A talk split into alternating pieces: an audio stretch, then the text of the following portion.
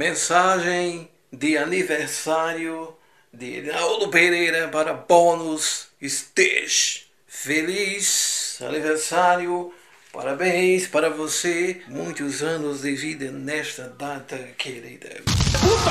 Aumenta o som, my God, it's happening! vai começar o Bônus Cast, o podcast do Bônus Day. Tá pegando fogo, bicho! Y'all ready for this?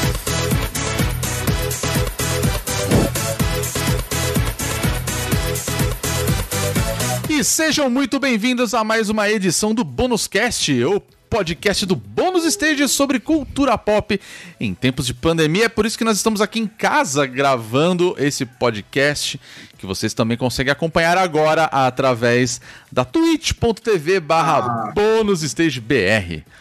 Isso aí. Que beleza, hein? Todo mundo em casa, se cuidando, é o jeito que tem que ser.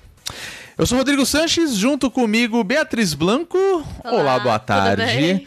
É, tudo bem, e você? Tudo bem. É, que coisa, né? Como se a gente não estivesse no mesmo ambiente, né? Olha só.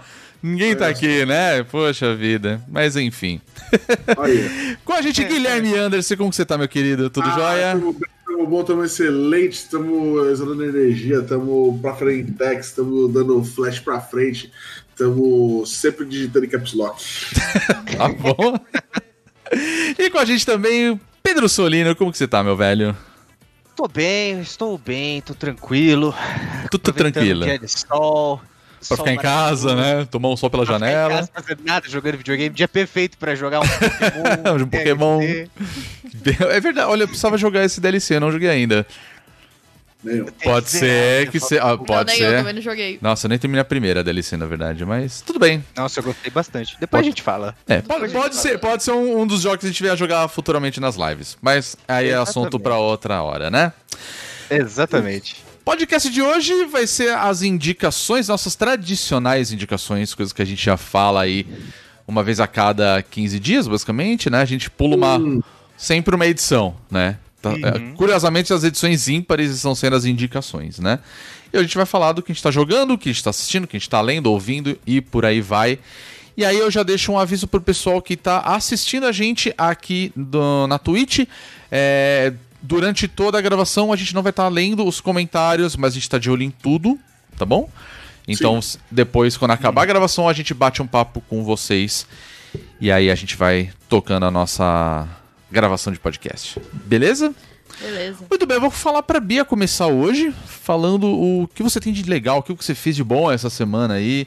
Ou na outra semana também, né? Dentro, dentro do possível, né? Do que esse mundo está meio maluco e a gente É. tá bem ocupado, né? Eu tô numa posição ruim, na verdade, porque o que eu vou falar não é um negócio que eu recomendaria, assim, tipo. Uh, como eu assim? acho que é interessante comentar. Mas é, eu li a autobiografia da Xuxa. Ah, Porque ela deu uma entrevista no Fantástico semana passada, que foi bem comentada, né? Uhum. Aí eu fiquei curiosa, porque ela lançou esse livro chama Memórias, né? Ela lançou Sim. esse livro de memórias. E aí eu comprei, assim, peguei pra ler. É bem curto, você lê num dia, assim. Uhum. Lê de uma vez. E aí, sério? sim, eu acho que eu terminei em uma hora e meia, eu tinha lido tudo, assim. Caramba. E aí eu Que rápido, peguei né? essa biografia dela pra ler. E já adianto que não é boa. Eu ia dizer assim, fui tapeada, mas não, não fui tapeada. Porque fala que é- o nome do livro é Memórias, então eu deveria saber o que esperar. É, é, talvez eu esteja sendo tão- muito dura com ela, deixa eu contextualizar melhor. Tá. assim. É, o livro da Xuxa, eu acho que ele é relevante, embora ele seja ruim, é importante de ser lido. Ah, tá. Porque ela vai fazer uma passagem, assim, pela vida dela, que não é. Eu acho que o que me frustrou é que não é um livro muito jornalístico. Então, Ah, por exemplo, tá. eu tava esperando uma história da importância da Xuxa na cultura pop, da história do dos canais de TV que ela passou, da Manchete, da Globo, desses próprios momentos de mídia que ela viveu, porque hoje em dia a Xuxa não é muita coisa, assim. Ela ainda é relevante, lógico, mas. Ela é uma entidade da TV, né? É, mas ela não é. É. o que ela já foi, né? A Xuxa já Exatamente. foi uma pessoa que ela era a maior certeza. popstar do Brasil, né? Ela levantava multidões, ela não conseguia andar na rua. Acho Isso que é hoje ela verdade. ainda não consegue. Mas na época era uma coisa muito louca, assim, né? Todo mundo, tudo era a Xuxa. Ela alfabetizou a Sasha em inglês. Ela... Infelizmente, ela não fala disso. Ah, ela não fala disso porque era uma puta lenda isso, né? De que Não, tipo. é, não é uma lenda, foi uma besteira que ela mesmo falou, assim. Eu não lembrava. Você não lembra dessa? Não, não lembro. A Sasha tava fazendo algum vídeo, algum filme com ela. E ela foi Aham. no Twitter e escreveu alguma coisa. Ah, hoje a gente gravou uma cena, só que ela escreveu cena com S. Só que era uma criança de uns 11 anos, assim. Só que você Tá, sabe como ok. twitteiro, né? Twitter é um monte de gente frustrada que, enfim, acha que a terapia deles é desabafar na internet. Desculpa mandar essa aqui, eu também uso o Twitter, mas fica... Você não está errado aqui. Caso você tenha se sentido ofendido, eu recomendo a reflexão aí, porque pode ser que seja um problema que você compartilhe. E... Acontece, acontece. É.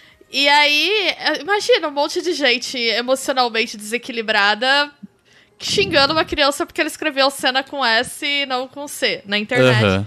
Aí a Xuxa, em vez de pegar e pensar assim, ah, o Twitter é um animal triste mesmo, deixa pra lá, ela pegou e fez uma, tipo, uma justificativa falando, ah, não, é, a Sasha... Peguem leve com a Sasha. É, a Sasha foi alfabetizada em inglês, aí foi pior ainda, aí tem que ser Nossa. mesmo. Então não, não acho que ninguém tem que ser zoado. Mas Tá, ela mandou malzão, assim. Entendi. Mas foi isso. Foi uma besteira que ela mesmo falou, mas ela não comenta dessas polêmicas. Mas assim, eu acho que o livro é muito importante pra, porque a, Xuxa- a Xuxa ela é muito franca em relação aos abusos sexuais que ela sofreu ao longo da carreira. Tá. E essa é a parte do livro que eu achei muito relevante, assim. Eu não gostei do livro em geral, porque ele não é um livro jornalístico, ele é um livro de memórias. E é um livro, assim, que é uma coisa muito que algumas celebridades fazem, que é muito uma automassagem no ego, sabe? Hum, ela tá. ficou falando sobre como ela conseguiu a iluminação em certas coisas. Ela, e o pior é que ela não é arrogante. Ela não é arrogante do jeito que fala. Mas é um negócio que. Sabe quando alguém tá te contando aquelas histórias sobre si que só tem relevância pra você? Ah, tá. Tá. Do tipo. É isso, ela fica contando umas histórias da vida dela e sem o contexto eu não acho interessante. Mas assim, mas assim, beleza. Ela, ela, mas ela conta os podres dela, tipo assim, Conta, tipo assim, porque, conta. porque, por exemplo, Não, ela o não. João Gordo lá, o João Gordo Ele na conta tudo. A lá, dele é ele, muito mano, boa. A dele é ele- muito ele- boa. Ele conta as merdas que ele fez e as glórias dele. Tipo Sim. assim, lá. A dele é muito boa. A dela, eu acho que é muito. A Xuxa. Talvez eu esteja sendo um pouco injusta em falar que o livro é ruim. Né? O livro é médio. O livro é médio, ok. Bom, a Xuxa não Conseguimos uma evolução aqui. A Xuxa não tem uma personalidade que eu acho interessante. A real é essa. Ah, Tá, entendi. Ela é, ela é muito ru, paz e amor tal. Ela não tem muitas contradições, sabe? Aham. Os doentes, né? É, doentes. ela tem contradições, mas ela não expressa muito isso. Então o livro fica uma coisa que tem momentos que você fala assim: ah, esse livro é uma propaganda de causas. E eu Tá, não gosto muito disso, porque eu acho que é uma coisa que eu chamo de fan, é, fanservice de causa.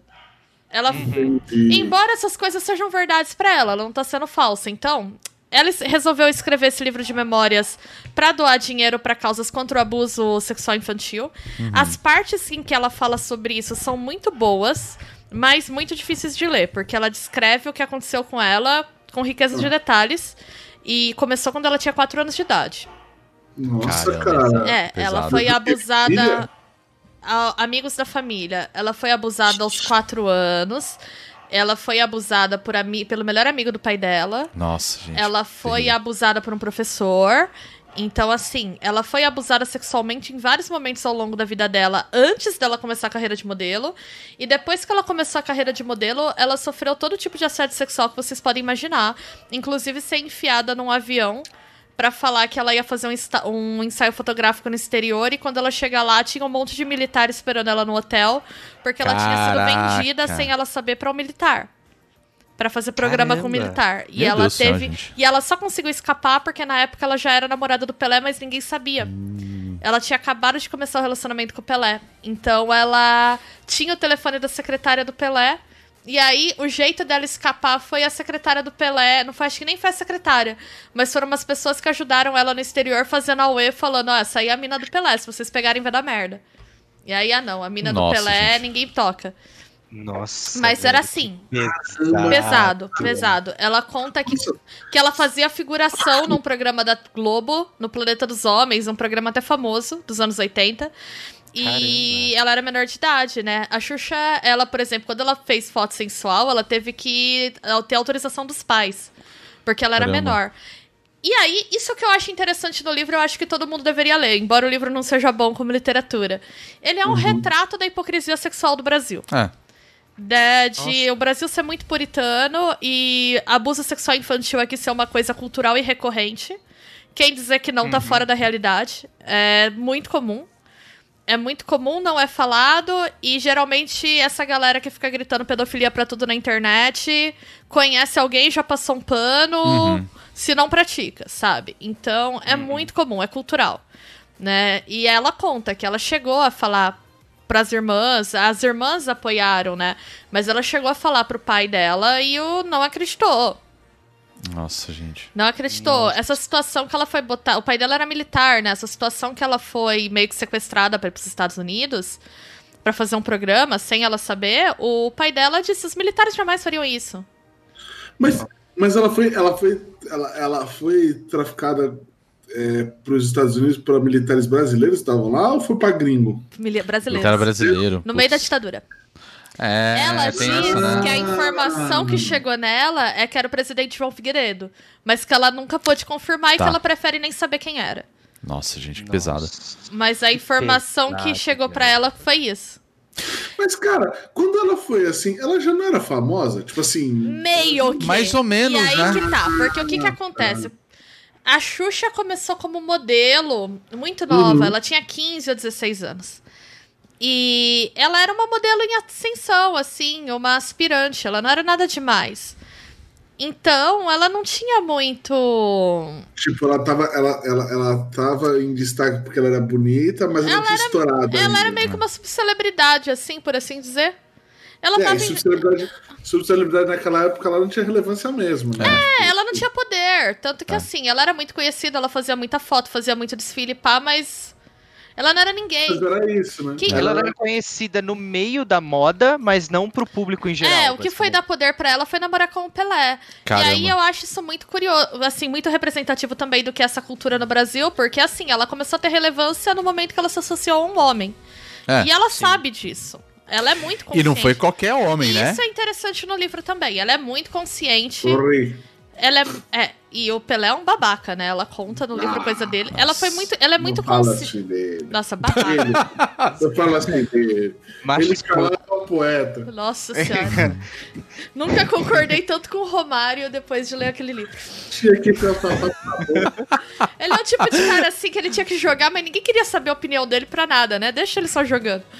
Ah, sim. É, E ela, por exemplo, ela fazia figuração nesse programa da Globo, ela era menor de idade ainda.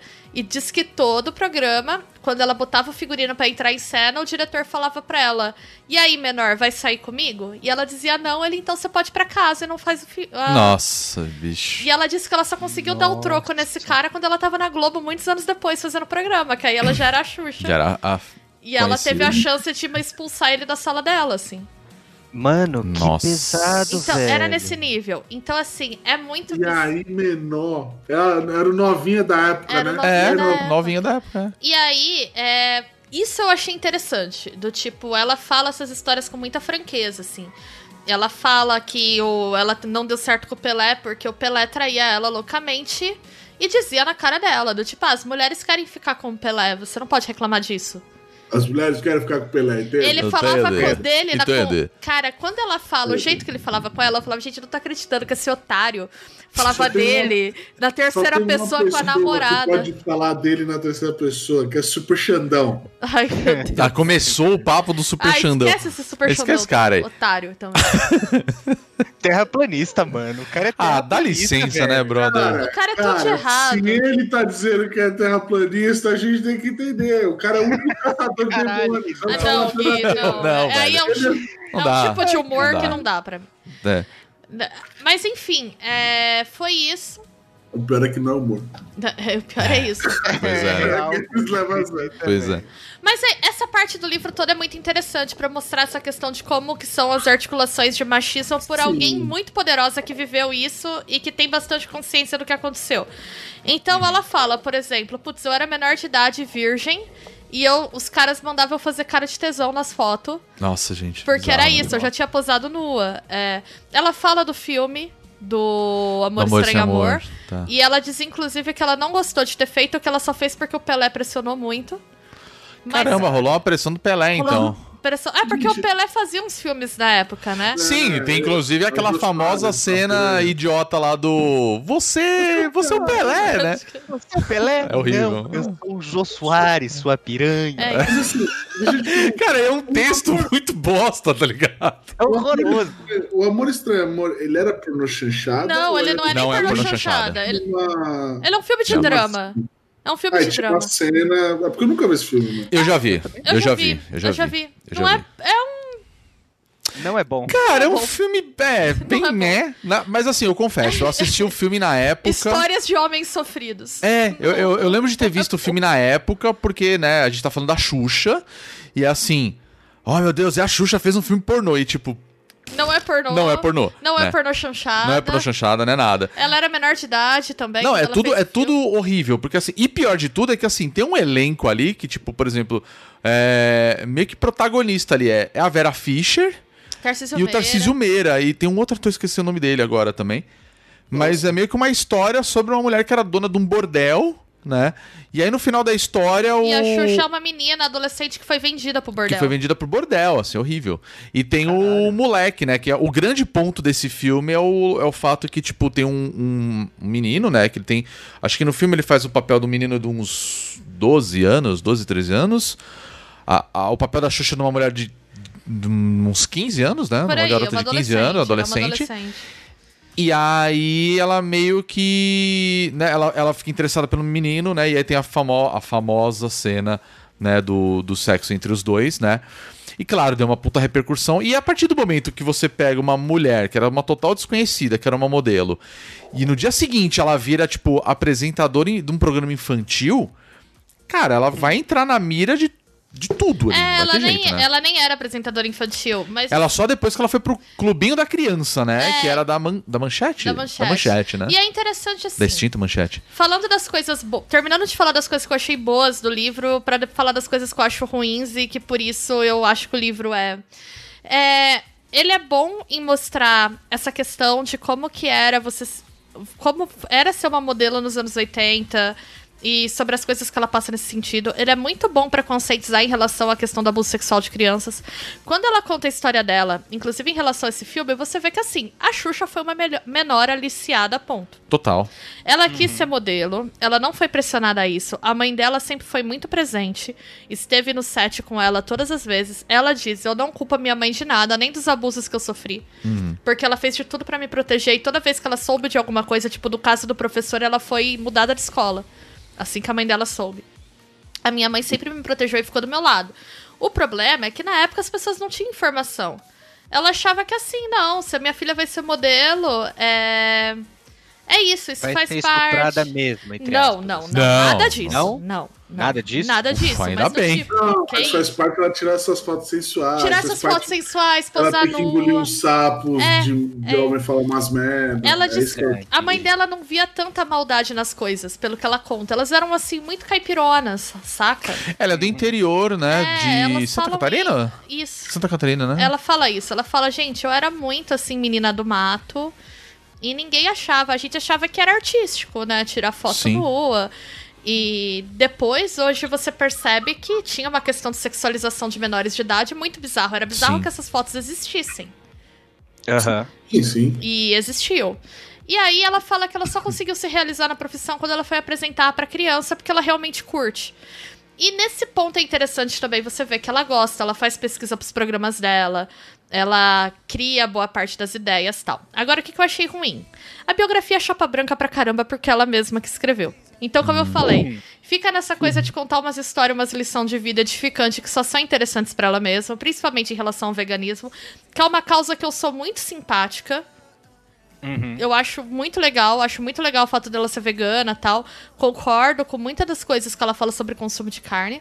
Mas eu acho que ela fica contando umas histórias assim que pra gente só é chato. Do tipo, tá, já entendemos, Xuxa. Já entendemos que você se sacrificou pra. pra... É, já entendemos que isso é importante pra você. A gente quer saber. Ela não cita a Marlene Matos. A Marlene Matos não existe. Caramba, sério? Pra em não nenhum dizer momento? Nada. Pra não dizer que ela não Caraca. cita. Ela, eu exagerei. Ela fala um pouco assim. Aham. Ah, aí tal ocasião eu fui na casa da Marlene. Mas assim, não fala delas trabalhando juntas. Não fala do papel da Marlene na criação. E quando termina. E ela só fala, ah, e teve um momento que a Marlene não queria mais fazer programa infantil e eu queria, e aí a gente parou de trabalhar junto.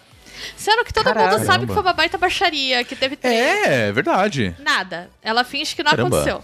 Eu, eu tava assim no livro, chegou um ponto que eu falei, gente, eu já li mais da metade, a Marlene não apareceu ainda. O que, que acontece? Ela só foi citada por alto, e aí eu percebi que era isso mesmo. Nossa, rola, Caralho. É. uma, rola uma mágoa ali forte. Nossa. Paquitas também. Ela passa por alto, ela não cita nenhuma Paquita individualmente, ela só fala assim: ah, é, eu queria só as meninas que fossem mais bonitas, mais legais, mais inteligentes, mais Aham. interessantes. E realmente a gente botava um padrão de beleza nelas, e isso era ruim, porque eu queria que elas fossem naturais, mas a, pro- a produção mantinha todas elas loiras e é isso, assim, muito por alto, muito superficial também. Muito tirando dela da reta também. É, ela assume responsabilidade, mas não assume, ela fica numa coisa meio. É, Mas assim, ela não fala nada, nada leve, muito polêmico. O mais polêmico que ela fala é do Pelé, que era difícil conviver com ele, porque tinha essas coisas, e que ele pressionou ela pra fazer o filme, mas que hoje ela acha que o filme é relevante, porque o filme fala de abuso infantil. Ela, do Luciano Zafir, fala muito superficialmente também, só cita que ele era o pai da filha dela. Que ele não queria ter filhos e depois acabou tendo com ela, mas é isso. Então, assim, fala muito do Senna. O É, capítulo que ela fala do Senna é interessante. É, é. Não sei, né? A história que ela conta é que nesse dia que ele sofreu o acidente, ela tava indo pra Imola porque ela queria conversar com ele pra eles retomarem o relacionamento. Caramba. Que ela tinha pedido uma licença pra Marlene Matos, porque ela disse que queria conversar, pelo menos Nossa. contar pra ele que ela ainda gostava dele. Puxado, hein? Foi quando ele morreu. Então você vê que ela gostava muito dele, que é um trauma, assim, na vida dela. Mas é. Muitas coisas da vida dela que a gente. Tipo, Record, não fala nada. Só fala, ah, eu tô não nessa nova cita. emissora aí. É, eu tô na Record agora e lá eu tenho que gravar ao vivo e uso ponto Caramba. no relacionamento dela, ela não fala nada das coisas que é o que a gente quer saber, do tipo coisas de mercado, coisas de mídia. Aí eu terminei de ler a biografia dela, eu terminei com um gosto meio amargo, que daí eu falei pra vocês, eu terminei e falei, putz, que livro xoxo. Fui tapeada. Fui Ah, mas- tapear. Foi tapeado. não sei, eu não sei, cara. Eu sinto, assim. Eu entendo a importância dela, a relevância dela e tal. Mas eu sempre achei ela uma pessoa muito xoxa. Eu, eu fico imaginando que, assim, tipo. Lógico, esses episódios são chocantes e tal. Não, lógico. Tem nem o que falar. Mas eu tô dizendo, ela em si é uma pessoa xoxa É, pra mim. eu não sei, acho- eu, não vejo, eu não vejo ela. Eu não vejo ela assim. Por exemplo, é, eu acho assim, por exemplo, eu acho a Angélica mais interessante do que Nossa, ela. não! Pior, pior. Fabricado. Nossa, eu nunca. Nossa, a Angélica. Não, Eu acho que a não- Eliana é a mais xoxa de todas. Não, ela É. é muito xoxa. Eliana Mas não é acho nada, que- né, gente? Eu não, eu não consigo, eu não consigo, eu não consigo, eu nunca consigo gostar muito da Xuxa, sempre achei a Xuxa também muito fabricada. Ali da- da- das, das apresentadoras ali, eu nunca gostei muito. Eu acho, a eu acho a Angélica um pouco mais, não sei se é porque eu simpatizei a Angélica mais na minha época. É, eu acho que, era, é, eu acho que é isso. E é a mesma lógica, porque a Angélica também era uma menina menor de idade que eles botavam de shortinho lá. Sim, sim. Que se popularizou porque ela tem uma pinta na perna. Esse é o mais doido, né? É muito mesmo. horroroso essa coisa toda das apresentadoras infantis, sabe? É. É, então. Mas ninguém lembra dela, da Pati Beijo. Quem? Isso é uma mancada. Ai, tá vendo? Quem é Pati Beijo? Tá vendo? Vocês não lembram a Pati Quem é Beijo, Pati né? Beijo? Não. Eu nunca nem ouvi falar isso. Então, ela promete a apresentadora. tá- Infelizmente, talvez ela tenha sido. Assim, em termos Mas atuais, ela- ela foi a mais flopada. É essa. Nossa, gente, pate beijo. Eu acho que, É, vocês acho não lembram? acho que a apresentadora infantil mais da hora é aquela que fazia porcina com o Yudi, a Priscila Priscila. Alcântara. Acho que é isso. Ela é cantora agora. E a Mara Maravilha, né, gente? Que era uma Ah, maluca. mas a Mara Maravilha também. Ela era uma maluca. Outra, era outra também que, Que era tinha o Xuxa. pôster que você comprava o vinil, vinha o pôster dela pelada. Nua. Aí vendeu milhões disco de Cara, é platina o no problema Brasil. desse país? Vai se ferrar. Cara, é, pois é. Por isso que eu falo que essa Pois questão da galera falar, não, porque pedofilia. Sim, pedofilia tem que ser combatida, isso não tá discutido, né? Lógico. Prim- Claro. Só que assim, Mas abuso não- sexual de menor é uma coisa no Brasil que é cultural. Cultural. E aí, E a gente boa precisa começar isso. a olhar pra isso, nessas apresentadoras infantis, nessa Sim. coisa de que até os anos 80 era super normal tu ter menina pelada em capa de revista menina menor de idade, Sim. sabe? Então, é. E de que, ah, mas fulana é, é novinha, é menor da cadeia, mas é gostosa, saca? Uhum. Então eu. É, os comentários da Larissa Manuela no Twitter. Que são coisa lá, tá bizarros, bizarros. É tipo, São super bizarros. recente isso. É recente, as meninas lá do Masterchef, lembra? Sim. Então, esse é um lado da nossa cultura que ninguém gosta de olhar. E quando a gente fala no Brasil que mulher, que o Brasil é um país culturalmente. É, eu não vou dizer pedófilo, porque o pedófilo é o nome do transtorno. Eu não gosto de usar esse termo assim. Eu acho que ele é mal usado pela imprensa, né? Mas, Mas é um de menores? maliciador de menores. É um país que explora menores, né? Culturalmente. Não, você não é. As é pessoas você- dizem, não, mas isso é loucura do feminismo, o que quer chamar todo mundo de estuprador? Não, cara, é uma coisa cultural forte no nosso país. Não, É cultural. estrutural, né? estrutural, Inclusive, entre pessoas que estão lá reclamando da exposição no MAN, falando que é uma exposição que expõe Nossa. sexualidade pra criancinha. Pois é. Só que essa mesma galera muitas vezes está postando que fulana da cadeia mais pegava, sabe? Uhum. Então, Sim, esse é, um verdade. aspecto que eu acho interessante do livro. Agora, se tu quer uma história da mídia dos anos 80, quer entender como que foi a questão da Xuxa na comunicação, tal, esquece. O livro não tem Não nada tem disso. nada disso. Nada E disso. ela não cita nada aqui, tipo, por exemplo, o mesmo abuso que ela sofreu quando mais nova, quando era subcelebridade, as Paquitas provavelmente sofriam igual, né? É, ela não fala sobre se ela tinha. Eu, ela tinha algum- poder de controle dentro do programa dela. Porque ela pessoalmente escolhia os diretores. Então, assim, acredito que talvez no programa não. Mas fora, nas outras parcerias comerciais que elas faziam, muito É. provavelmente. Sim. É, é Me soa bizarro, né? muito que esse livro parece tipo. Eu não sei, a impressão que eu tenho desse livro é que é como se fosse a biografia do Bojack Horseman. É a impressão que me dá. Não, não, Não? não. Porque a biografia do BoJack Horseman, ela foi escrita por um jornalista, foi escrita pela Diane. Ela é Diane. Ele tinha todos os poderes dele, não é o caso desse. Esse é um relato Não, pessoal total. É. Tá. É como é um diário. Só que ela tá e ela tem uma questão de vínculo à causa, né? Ela tá revertendo toda a venda desse, o lucro das vendas desse livro pra essa questão do abuso sexual de menores. Então Ah, ele legal. também é um livro que foi feito como uma espécie de propaganda da causa. E eu acho que por isso que ele tem essas características de se aprofundar muito nesse tema e tudo mais. Mas é, é um bom livro. Pra isso. pra Sim. história da mídia, não. Pra Entendi. história da mídia, o capítulo sobre a Xuxa no livro do Barcinski, que eu já comentei algumas vezes no Pavões Misteriosos, é Vozes muito melhor. É muito melhor. Porque aí ele fala de questões do mercado fonográfico e tal. Agora, se você tem curiosidade dessa. E aí eu acho que é até meio ruim, né? Se eu falar, se vocês querem saber como que foi essa história da Xuxa. Eu tenho medo de que ele seja vendido como, ai, uma coisa meio uma pornografia do sofrimento, sabe? Nossa, eu tenho curiosidade de Aham. saber todos os horrores que essa mulher passou. Ah, não, Vou mas lá é horrível, ler. né? É, se você Sim. tem esse tipo de curiosidade, eu acho que não- recomendo aí, né, a terapia, porque não tá muito legal, não. Porque- É, né? Ai, é bicho. Mas eu Ah, acho mas que ele. foda. Sabe, uma coisa que eu gosto muito nesse livro, pra concluir, que eu acho que eu já falei muito dele, é que esse livro vai circular. Não é só. E aí eu acho que talvez seja um problema meu, querer que esse livro seja uma coisa que ele não é. Ele não vai circular só entre pessoas que estão interessadas em jornalismo de cultura pop, né? Que, nem é o meu caso. Ele vai circular pro público em geral. É, ele tem uma linguagem bem simples e bem direta. E é um livro em que ela fala sobre feminismo, sobre luta LGBT, que ela fala no livro, ela fala, ela tem um capítulo todo falando sobre a questão da homofobia. E de Ela como sempre se- apoiou também, né? Ela é muito vocal, assim. É, ela, ela sempre fala, apoiou. Ela fala da questão religiosa, ela fala, é uma bobagem essa invenção que fizeram de que eu era do capeta, que botar minhas músicas ao contrário, né?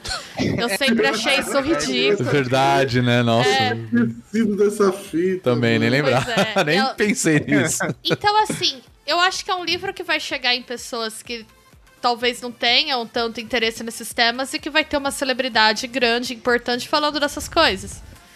Isso é legal, falando de veganismo, falando de sofrimento animal, isso é importante, sabe? É. Mas você acha que tem força e tem, e tem conteúdo pra informar as pessoas? Sim, tipo assim, sim. ela, ela, ela se aprofunda o suficiente pra ser interessante? Nessas partes, sim. Não. Nas partes que ela Não, fala não. de causa, sim. O problema é que ela estende muitas partes que ela fala de causa pra tudo, aí tem umas horas que fica meio chato. Hum, tá. Ah. Mas em relação ao veganismo, eu achei que isso. Mas talvez seja porque eu não sou vegana e eu esteja, tipo, super puxando, do tipo, ai, tá bom. Que ela Ah. fica falando daquele documentário Terráqueos, acho que todo mundo já viu aquilo em algum momento. Ah, tá, tá. Aí ela fica um tempão naquilo, eu falo, ai, tá bom, Xuxa, tá parecendo aquelas páginas ruins do Facebook 2014, sabe? Chega. Tá bom, alfaceira, tá bom. Tá bom. Xuxa, eu também sou super contra consumo de carne, eu tô entendendo o que você tá falando, tá tudo bem. E... Mas a forma como ela põe Fica, isso, respira. né? Tá, Respira. É, Respira. eu acho que faltou um bom editor, assim.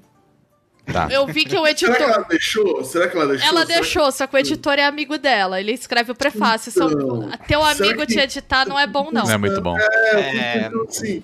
É. Eu fico pensando assim, será que. tipo, tudo bem, ela deixou o cara editar, mas será que, que ela também não, não, não, não- não centralizou tudo ali e tudo tinha que passar por ela? É, Ela é a então. Xuxa, né? Ela é uma É, popstar. é a Xuxa. né? Mas eu, assim, eu não- a gente voltando só também uma coisa que eu queria falar da personalidade. Eu não tô dizendo que a Xuxa é sem graça fabricada. Eu acho ela muito autêntica.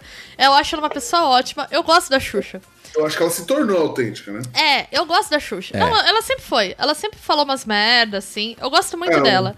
Cláudia Santana. O problema é que as coisas, quando ela começa a contar das coisas meio místicas dela tal, não me interessa. E é isso que eu falo da questão da personalidade. Tá. É total afinidade pessoal. Ela é uma pessoa muito do bem, muito boazinha, muito fofa, e eu acho que é autêntico mesmo. Ela parece ser. Eu gosto mais de ler sobre as pessoas bagaceiras, aí é um lado talvez perverso da minha personalidade, não sei. Eu me diverti mais lendo do João Gordo do que dela. A- a- a- o que eu li do- da biografia do João Gordo, cara, eu, eu ria. Cara, de verdade. Muito, de verdade. Tem duas pessoas, tem duas pessoas da nossa cultura que são dois, dois bagaceiros foda. Que, que, mas eles viveram vidas incríveis, que foi o Supla e o João Gordo, cara. É, É. então. Aí. Então, É. vivo pra contar a história, eu tô dizendo, né? Ah, sim. Porque- É, tem uma biografia que eu li que eu falo que eu acho que talvez foi a- a melhor biografia que eu já li na vida, que foi o do Ozzy Osbourne, né? Ah, E, cara, você chora de rir, porque minha- era um absurdo. Tudo que o cara fez era um absurdo. Então, a assim, é engraçado. melhor, vou, re- vou encerrar aqui então recomendando. A melhor autobiografia que eu já li de artista, e eu já li muitas, porque é um gênero literário que eu gosto muito, foi a do Keith Richards. Do Keith Richards, Ah, então. Rolling Stones, é boa. Ela é muito completa do ponto de vista jornalístico. É uma história dos Rolling Stones com riqueza de detalhe, mas também muito completa do ponto de vista de ser um relato pessoal. Entendi. E ela não é nem um pouco chapa branca. Tanto que o Mick Jagger ficou puto com ele quando ela saiu. Porque ele falou uma pá de merda no Mick Jagger, assim, tipo, abertamente, que o cara era narcisista. Que ele tem. E ao mesmo tempo ele não se isentou. Ele falou, por outro lado, lógico que ele assumiu o controle da banda. Eu tava drogado 90% do tempo. Eu era um estorvo pros Rolling Stones. Eu não sei como o Mick não me expulsou da banda. Ele fala isso. Então, E eles se odeiam até hoje, não tem isso? eu não sei até que ponto. No livro parecia que sim. Então, eu acho, eu acho assim. Eu acho que eles não, não- não se amam como eles se amavam no É, começo. tipo, eles têm uma relação profissional ali, sabe? Então, mas eu acho que superou a raivinha, tá ligado? Tipo assim, É. eu acho que hoje em dia eles são. Hoje em dia eles meio que, tipo, I'm too old for this shit, tá ligado? Tipo, Eu é. acho que o livro foi bom pra eles lavarem roupa suja, porque diz que Ah, livro bem possível, brigaram. viu? Porque Puta, no real. livro, o, o Keith, ele fala que o Mick é um idiota, mas ele também fala que ele ama o Mick pra caralho, que o Mick é a pessoa que ele mais admira do mundo, e que ele fica muito triste da amizade deles não ser mais o que era antes por causa da banda.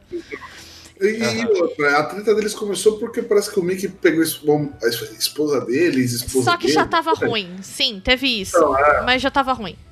A treta começou porque o, o Keith ficou muito... dro- Nossa, outro assunto, tá? Só pra encerrar. É, treta- bora, bora que já é quase uma hora aqui já de podcast. Desculpa, a treta... Não, Não, vambora. Não, tá ótimo o Não, papo. É a isso que eu treta quero saber começou agora. porque o Kiff... Eu não li mesmo? O Kiff usava muita droga, tava inutilizado a maior parte do tempo, e aí o Mickey é um cara naturalmente controlador. Quando você bota uma pessoa controladora e outra que não tá nem aí no mesmo ambiente, a pessoa controladora começa a ir assumindo tudo. É, isso vai acontecer. E o Kiff ficou 10 anos na merda, né? Drogado pra cacete, até que um dia ele fez uma recuperação e ele voltou do tipo, opa, agora eu tomo decisão da banda também. Aí o Mickey falou. Seu cu que você toma, entendeu? Não vai não. Seu Tava lá chapadinho, né? O loguinho, o daquela boquinha ali é meu. É minha. Toma nada, meu irmão. Vai nada. Você não vai tomar decisão nenhuma. E aí foi isso que aconteceu. E aí o Kiff não tira a razão do Mickey, mas ele também fica puto porque o Mickey começa a agir como se a banda fosse dele. Então Ah, ali é um caso tá. que, assim, os dois foram bem babacas, saca? É, É. E aí eu acho que depois eles se resolveram, né? É a síndrome de rockstar, velho. É, também eu acho que é pegar- isso. Se você pegar e trouxer assim, ó, Rolling Stones pra frente, você vai achar uns 288 casos iguais. Assim, Mas ó. eu gosto muito de uma coisa nos Stones, né? Eles se odeiam, mas eles trabalham profissionalmente muito bem juntos. Sim, eles não sim. são o Oasis, sabe? Eles são- Isso é uma coisa que eu admiro. Ainda bem que eles não são Oasis, né, gente? Um profissionalismo inglês, né? Tudo, tudo bem que o ex, no caso, é inglês também, É, mas não- nada aí explica. Eles são, eles são do lado hooligan, né? Os Waze são meio hooligans, os moleques. Eles Isso é meio babaca mesmo. É, são babacas, é isso, né? Os irmãos lá, sempre tretando.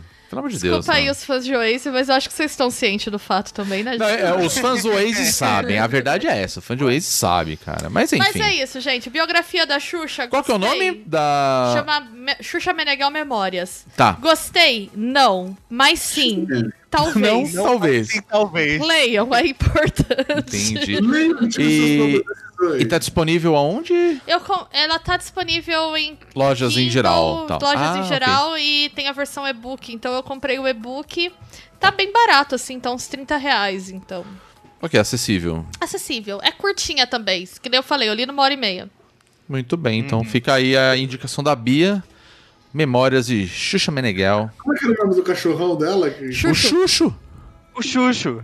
Não, tio Tchutchucão. Chuchu. ah, Não. Mexe a cabeça com o Tchutchucão. Porra, eu cresci com o Tchutchucão. Não, mas isso não era Xuxo. Então ela teve outro, não teve? Teve outro, porque teve o, Xuxo, que é da nossa época. Aí teve o Xuxa só pra Porque a gente. Que foi É. pra tipo, Isso. pessoas tipo Pedrinho, mais novas. É, tipo, Pedrinho. Porra, é da minha época. Eu tinha. Eu lembro disso daí, a gente tava falando de, de, de virar a música ao contrário. Eu lembro que tinha uma música que era o meu, meu cãozinho Xuxo, que era essa. que era uma música muito assim, meu, né, vamos falar meio balada, né? Me- que ela cantava lá tipo meu cãozinho Xuxo, não sei o que lá.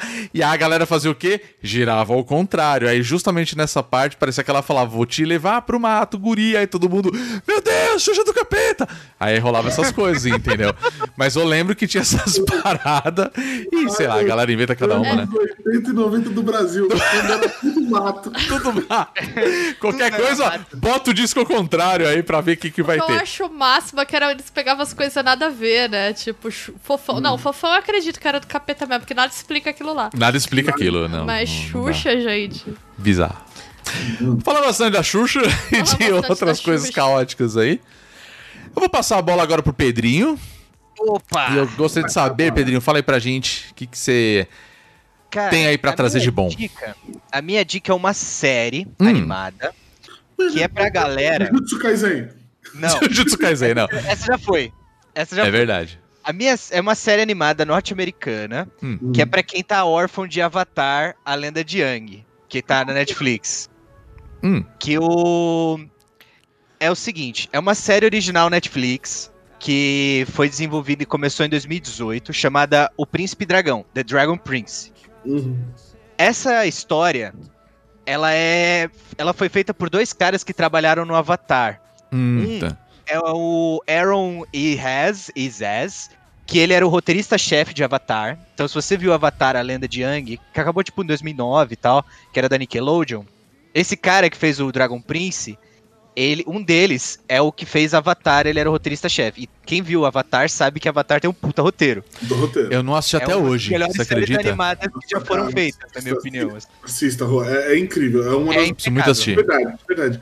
Eu acho que assim, é a maior obra Nickelodeon, de longe, a maior obra Nickelodeon.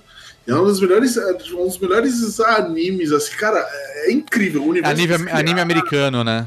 É É. Ele tem muita inspiração de anime, dá pra ver muito claramente, Ah, assim, tem uma inspiração fodida de anime. Mas é uma obra da Nickelodeon, então te- existe toda uma discussão sobre se é anime ou não. Eu Entendi. acho que é, mas aí isso é outra conversa. Não, mas o porquê Assista anime em japonês é animação, né? Então. É, tipo, a Deixa de definição de, anime é uma porque- discussão que valeria um podcast inteiro até. pra- Não, mas eu vou te- eu vou te falar uma parada, Pedrinho, que, que a Bia um dia ela me elucidou sobre, sobre esse ponto. Que ela falou assim: por que, que a gente chama de K-pop? É, É, a é. discussão do K-pop, do último podcast. que Sim. Então, é você entende? Quando eu digo anime, eu estou dizendo aquele tipo de traço, não porque é animação, mano. É animação, é animação, é, É, tá. mas eu tá. acho que anime tem uma questão cultural do Japão, né? Não sei se é legal a gente chamar. Ah, mas você não acha que. Mas você não acha. Tudo bem, assim. Mas aí, aí beleza. Aí anime no Japão, animation nos Estados Unidos e animação quando é aqui. Tipo assim, é o mesmo balaio. Cada um Não, eu tem seu- entendi. É porque é seu- muito centralizado pelo estilo e tem toda a, a- a parte cultural, entendo, tá, mas tá. E aí? Mas e aí, por exemplo, mas o que eu quero dizer é o seguinte: e esse tipo de animação que é coreana?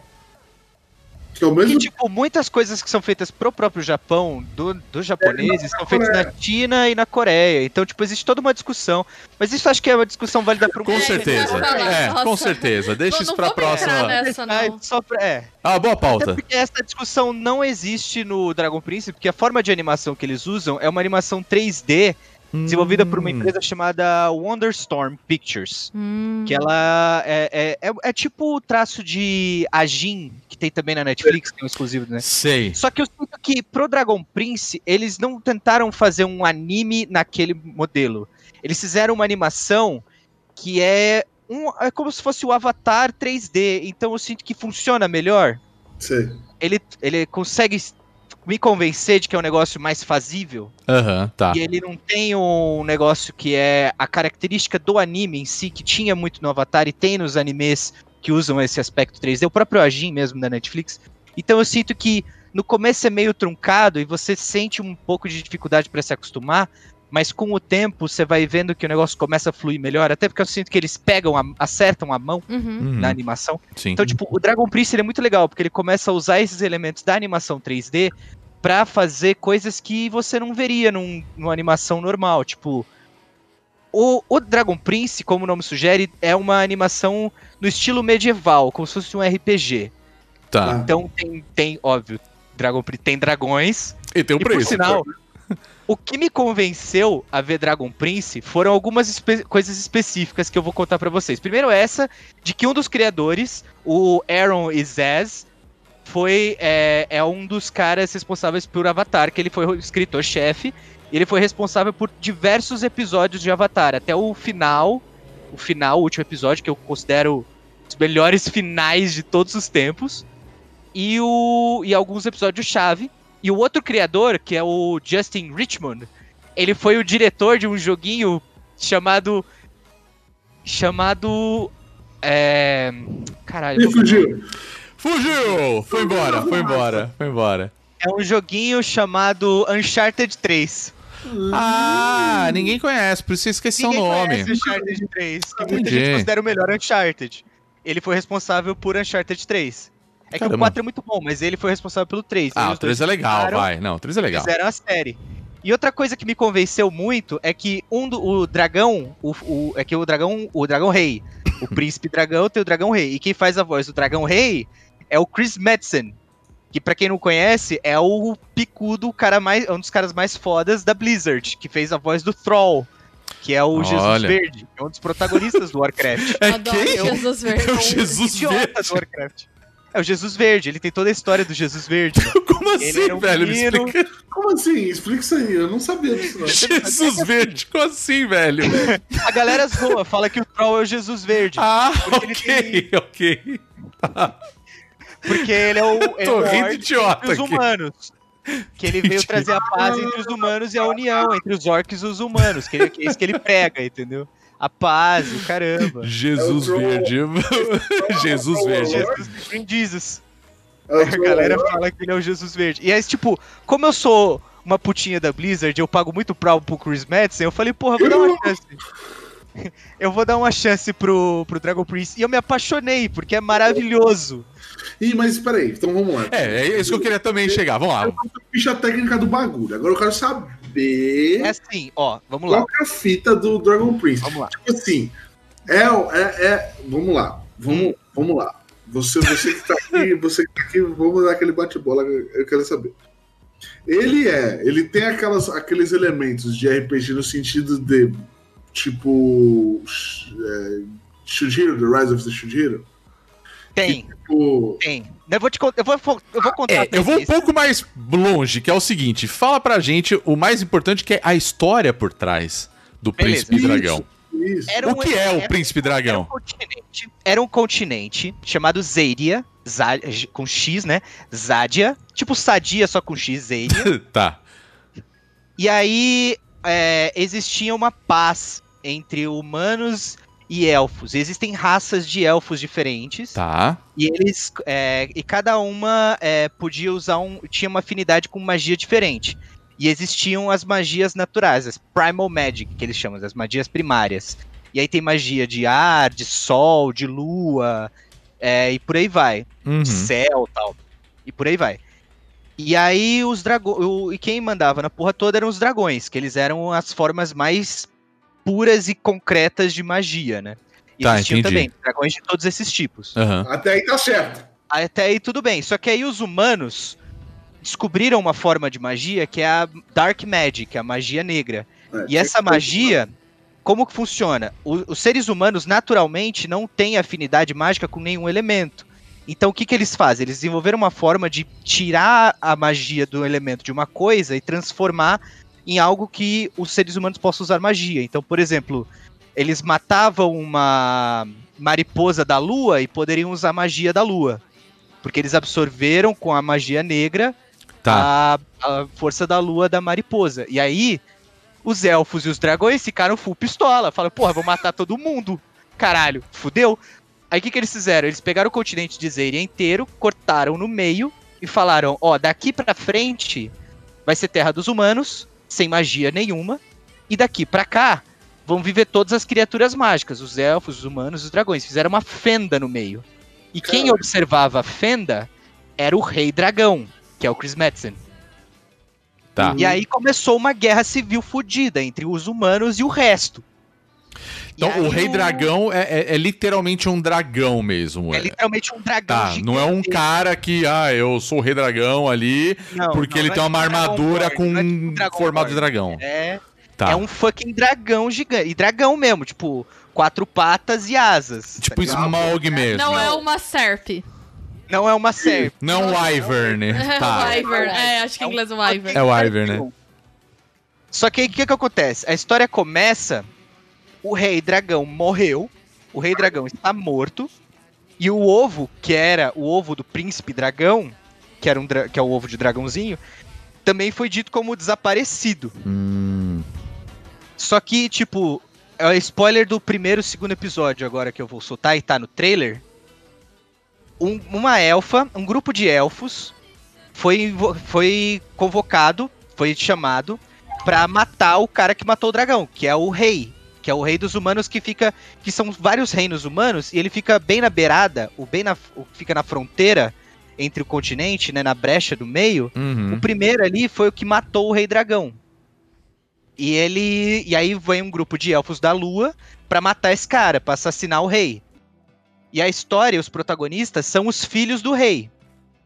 Que é o Ezran e o Callum. E o que é- e uma coisa que eu acho muito legal é que o Callum, que é o protagonista Mor, né? Que são os dois irmãos, o Aham. mais velho, na voz original em inglês, ele tem a mesma voz, é dublado pelo mesmo cara que faz o Sokka de Avatar no original em inglês. Ah, então tem a galera que trabalhou em Avatar. Tem a Trabalhando galera nesse. que trabalhou em Avatar. Legal. Tá. O E quantas temporadas tem? Até agora tem três temporadas. Caramba, já tá na terceira É. temporada, então. Mas assim, aí gira em torno desses dois irmãos. de- Esses dois irmãos. E E aí o que acontece? Tem mais uma personagem que é uma das elfas. Ah, Ela descobre. Ela e os dois irmãos descobrem. O leve spoiler, tá? Mas, tipo, é o que eu queria falar, na verdade. Que ela- eles descobrem que o ovo do príncipe dragão tá vivo. E, tipo, ele tá no castelo do rei, só que tava escondido, tipo, debaixo do castelo do rei. Ah, bonito. E aí a história é basicamente levar o ovo de volta pra a rainha dragão, que, tipo, ainda tá viva.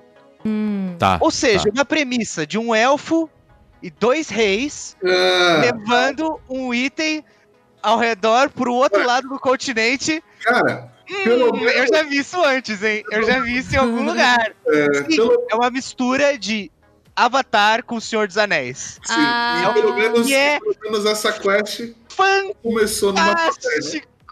Quantos episódios, Pedrinho? Maravilhoso. São três temporadas até agora, mas eles anunciaram que vão ser sete e cada Caramba. temporada tem uns 20 episódios. Nossa, é longo. Ah, ok. É quanto É longo, tempo de é episódio? longo. 20 minutos É, ou 40 não, 20 minutos? minutos de episódio. Ah, não, É 20 tranquilo. Ok, ok. Ok. Tipo, eu matei numa tacada só as três temporadas que eu comecei vendo e eu fiquei apaixonadíssimo, porque a forma com que eles constroem o universo Uhum. é tão rica Não, e dá acho- tanta brecha pra tanta coisa, tipo, dá pra fazer um- uma campanha de RPG, fácil. Pô, isso é legal pra caramba. É isso que eu ia falar, pelo menos essa campanha não começou numa taverna. Exatamente, só faltou, né? Só faltou. É, né? Só que, cara, é, é fudido. O universo é tão rico. E tem tanta coisa que dá pra explorar. Tanta coisa. E, tipo. É, eles vão construindo aos pouquinhos o universo, igual o Avatar. E você. E, tipo, a forma com que. Eu tô mais apaixonado pelo universo em si. E pela curiosidade do que vai acontecer com os personagens. Do que, tipo. Eu sinto que eu poderia criar um personagem naquele universo Hum. e ele seria super bem divertido. Seria divertido pra caramba de criar um universo, aproveitar aquele mundo que foi criado ali, sabe? Sim. Ah, legal pra caramba isso daí. Era, mano. É, eu lembro de É, ter não, visto. E aí eu vou te fazer uma pergunta, porque é a, a primeira vez que eu tive um- algum tipo de contato com, a, com o Príncipe Dragão. Eu lembro que era uma animação que nem você falou, ele é 3D, mas ele simula né, o traço, ele tem toda aquela coisa ali de ser um 3D tentando ser um, um desenho animado, um- com a técnica de animação. E eu lembro de não ter gostado. Eu achei ele meio truncado, assim, sabe? A animação É, não, então. me, não me chamou atenção. Eu achei feio. Assim, pra usar o melhor exemplo, e eu sei que ele não chega nem aos pés. Lembra quando saiu aquela segunda animação de Berserk? Que era uma Então. coisa muito feia, sabe? Me lembrou aquilo. Sim. Tá. Então, o que acontece com Berserk que não acontece aqui? Eu sinto que tem algumas peculiaridades. Uma coisa é que, aquilo que eu falei, o traço de anime, ele é diferente do traço que eles tentam fazer com essa animação 3D. Porque simular animação 3D, simular anime na animação 3D que eles fazem é muito difícil. Sim. Imagina. Tem alguns animes que conseguem, que eu já vi, mas é, é muito difícil. É muito difícil. Então, o que eles fazem no Dragon Prince é algo mais parecido com o próprio Avatar na animação 3D. Hum, E outra tá. coisa assim que Berserk falha, mas aí vale uma outra dica tal, e que realmente é truncado, é que não só a qualidade é ruim, o Berserk eu sinto que ele é um material original adaptado. E Dragon Prince é uma obra única. Tá, entendi. Tipo, como teve essa questão da adaptação, eu sinto que você emular uma coisa no 3D é mais difícil do que você criar algo original, novo, do zero. Então, tipo, Tá, eu sinto que o Berserk falha por vários aspectos, pela qualidade, por tentar emular o traço, por tentar um monte de ser mais andar mais do que a perna deixa, sim, sim. tentou dar um passo maior que a perna. Só que Dragon Prince, eu sinto que. Não, eles, te- eles sabiam das limitações deles, eles sabiam que eles queriam fazer um negócio 3D e tal. Aproveitar essa engine, que eu acho que é até a engine que a própria Netflix usa e tá tentando emplacar. E eu sinto que eles vão dando um passos maiores a cada temporada. Então, tipo, o que o dragão, o Rei Dragão, por exemplo, ele vai aparecendo aos. Ele vai aparecendo mais ao longo da temporada, porque eu sinto que os próprios animadores ganham mais confiança de trazer ele em mais riqueza de detalhes Tá. ao longo do tempo. Ah, isso é legal. Então, tipo, você vai vendo mais as coisas. Tipo, você vai vendo a morte. ah, Tipo, que a, a- a história começa, o Rei Dragão já tá morto. Eles já falam, tipo, ó, o Rei Dragão morreu. Agora começa a história. Entendi, Só que aí você vê a morte do Rei Dragão lá pra frente. Lá bem pra frente. entendi. Como ele morreu, sabe? Sim. Não, é que a minha dúvida, na verdade, até falando dessa comparação, é porque, assim, claro, eu acho que envolve muito também é, o estúdio de animação, né?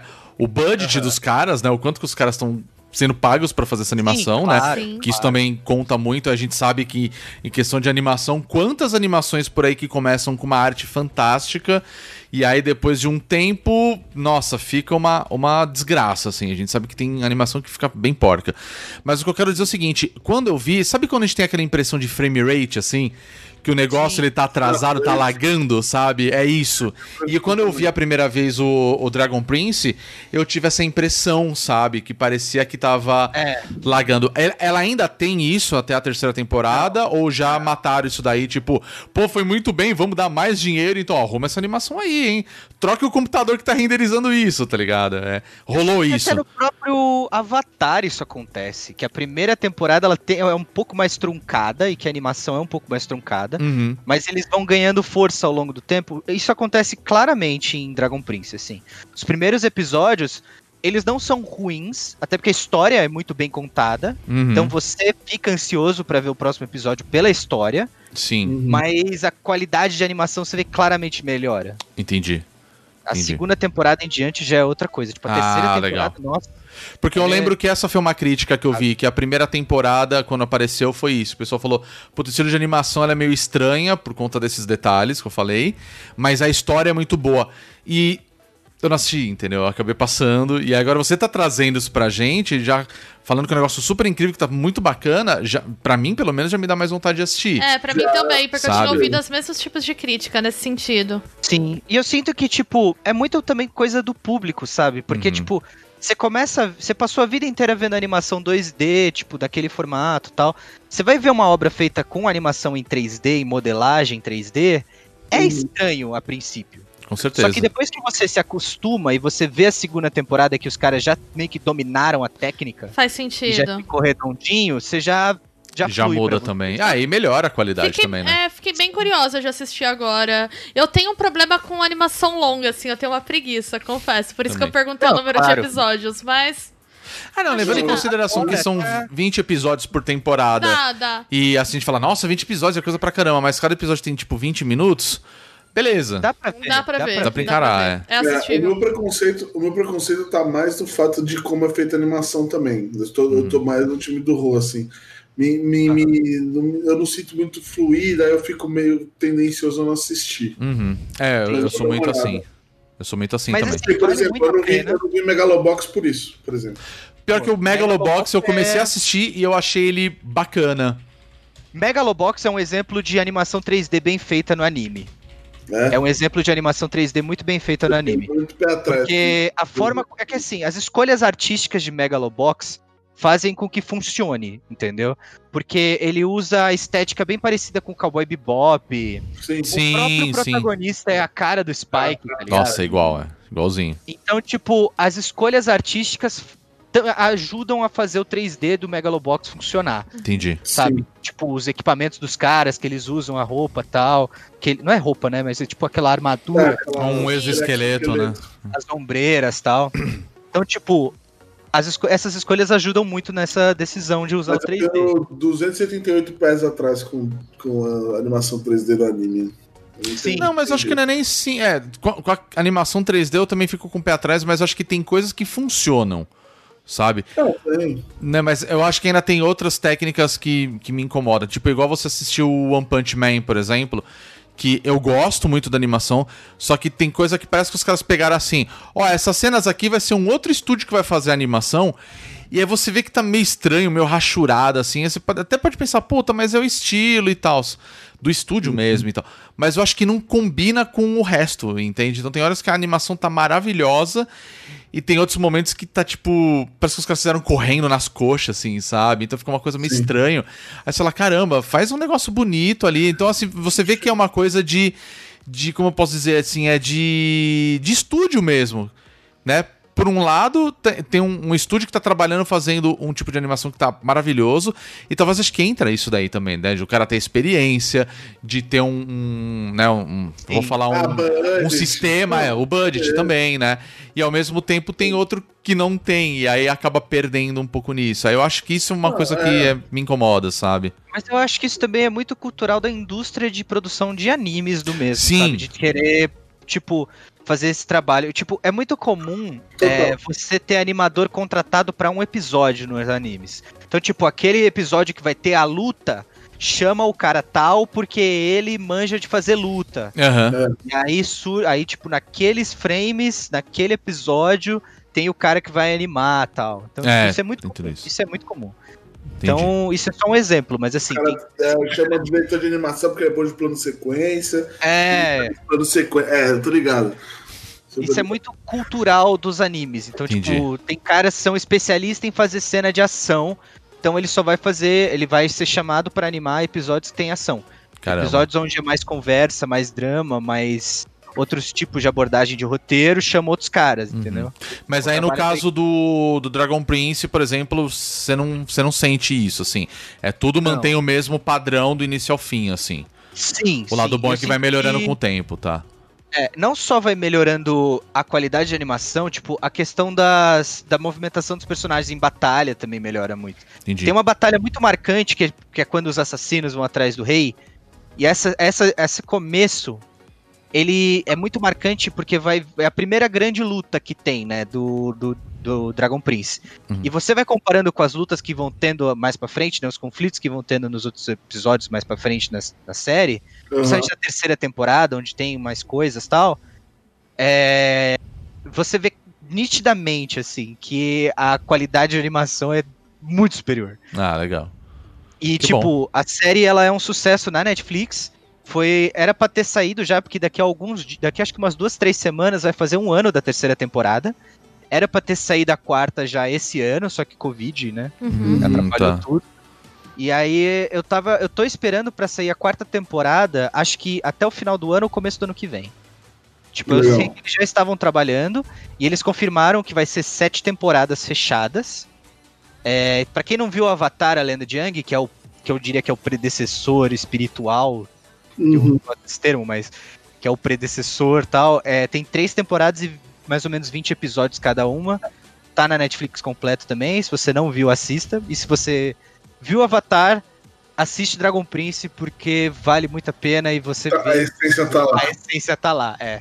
É uma mistura que eu diria que é uma mistura ideal de Senhor dos Anéis com Avatar. Olha Não. só. Tem o world building de Avatar e a Já me ganhou. Não, Já me ganhou. olhar. Agora Vale já me ganhou. muito a pena.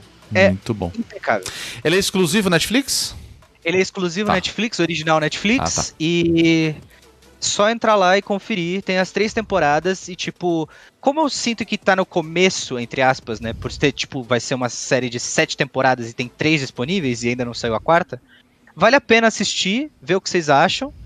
Tipo, porque até porque as temporadas elas não são muito longas, episódio de 20 Uhum. minutos com 20 episódios, dá pra ver, sabe? Uhum. Não é algo Não, Sim. dá pra encarar. Sim. dá pra encarar. E aí Legal. eu. E, tipo, como ainda tá no começo, ainda tem muita lenha pra queimar, sabe? Sim. Tem bastante história ali, isso é legal. Tem Legal. bastante história que tá pra sair. E a história só fica maior. E, tipo, a terceira temporada é, é fodida já. Ah, legal. Eu gosto quando os caras já têm, assim, é, o roteiro pronto e só estão fazendo, sabe? Tipo, né? Ah, então acho que vai renovar. Pô, renovou. Então a gente vai faz- fazer uma outra temporada. Eu acho que tem série que se perde ali, sabe? Tem, claro, tem séries que deram muito bem, mas tem outras que fica nessa expectativa de renovação, de nova temporada, pra ir criar uma nova história. E aí, sei lá, sabe? Eu acho que os caras se perdem muito nisso. Mas Uma é isso, então. Só um último comentário que eu Sim. queria fazer é que, assim como Avatar pega de leve, que eu sinto que eles pegaram leve, é na questão de representatividade, de grupos étnicos e tal, que, tipo, é um negócio meio que implícito que você vê no Avatar, Uhum. que e nessa série, nem em Dragon Prince, eles vão, tipo, de cara, assim.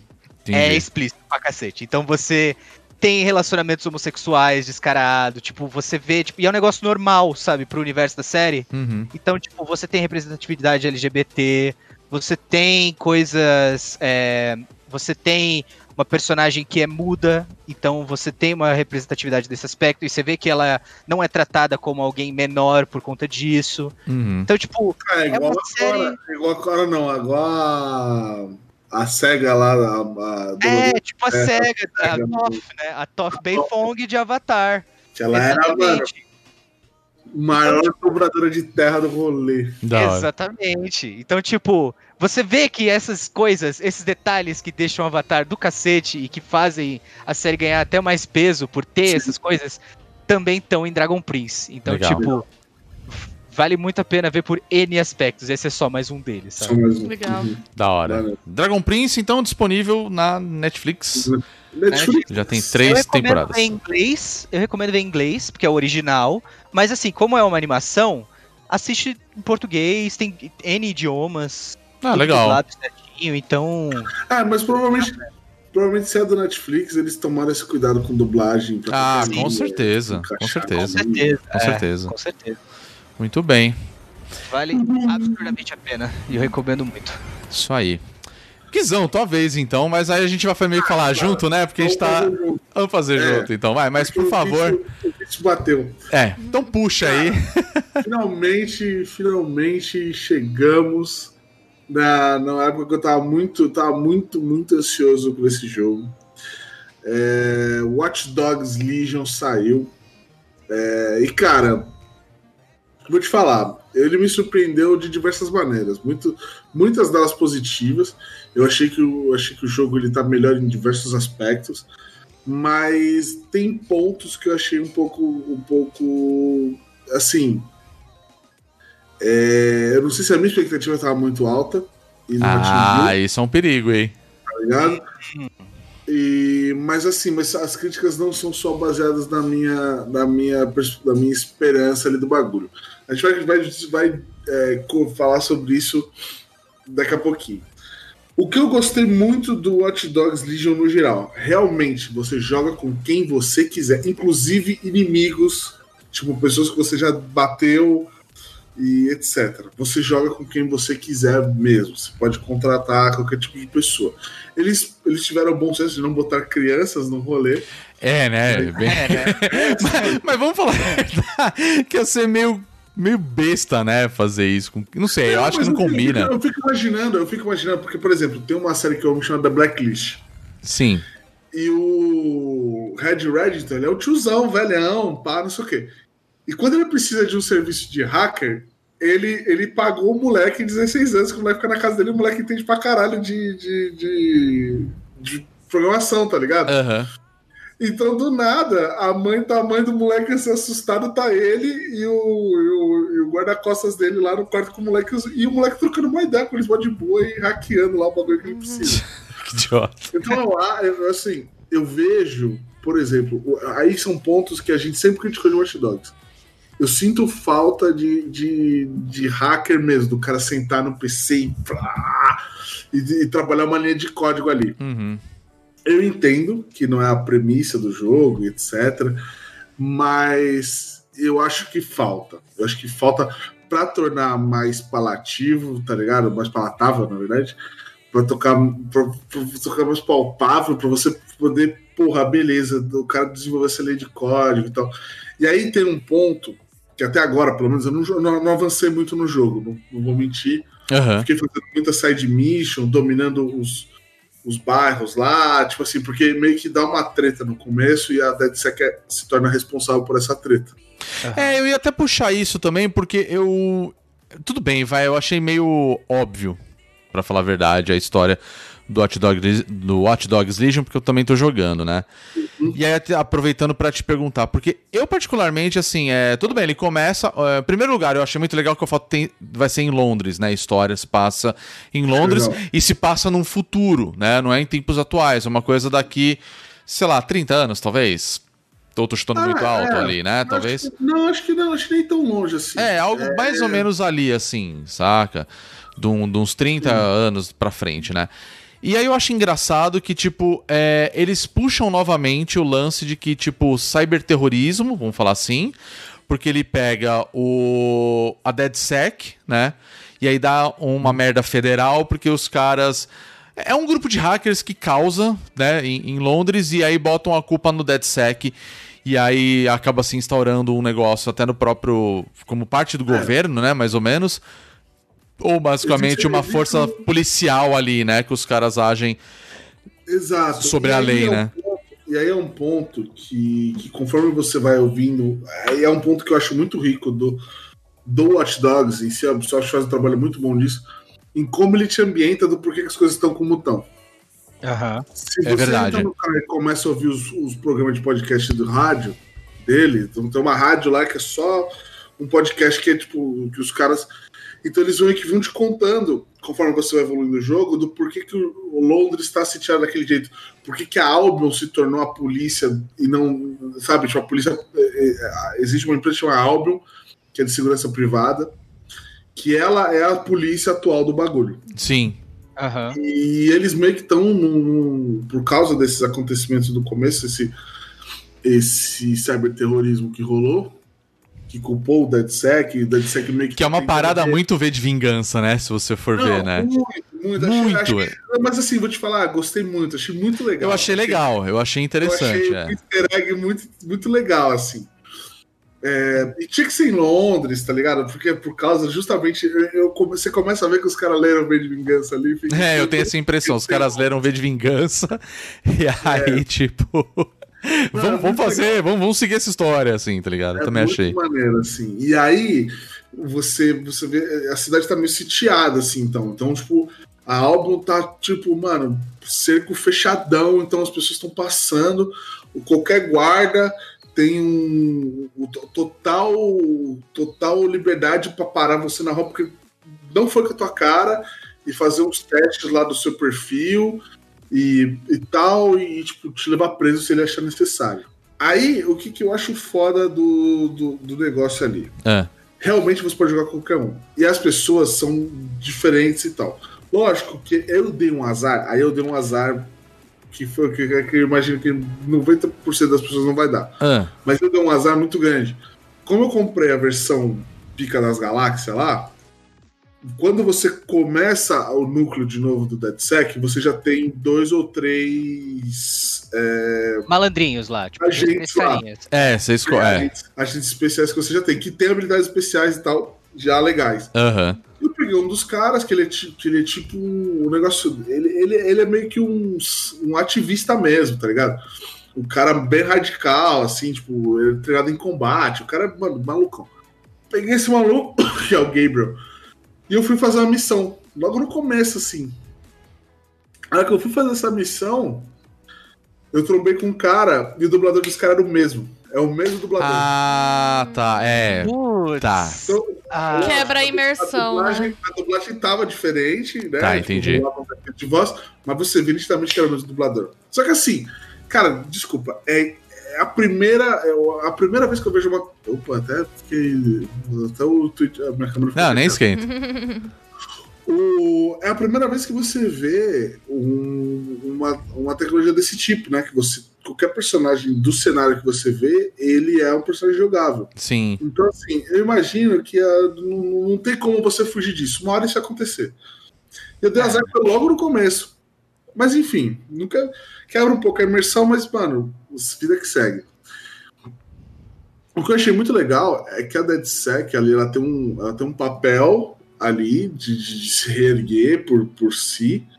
E as pessoas, tipo, tem muita gente que não gosta da DeadSec. Então, você meio que precisa é, trabalhar em pontos, tipo assim, realmente fazer favores para algumas pessoas para você evoluir. Aí que É, eu- isso é uma parada que eu acho legal. legal se você, se você não ficar tarado por ficar é, chamando pessoas, Sim. é legal. Se você for que nem eu, que já encheu a equipe, eu já enchi minha equipe.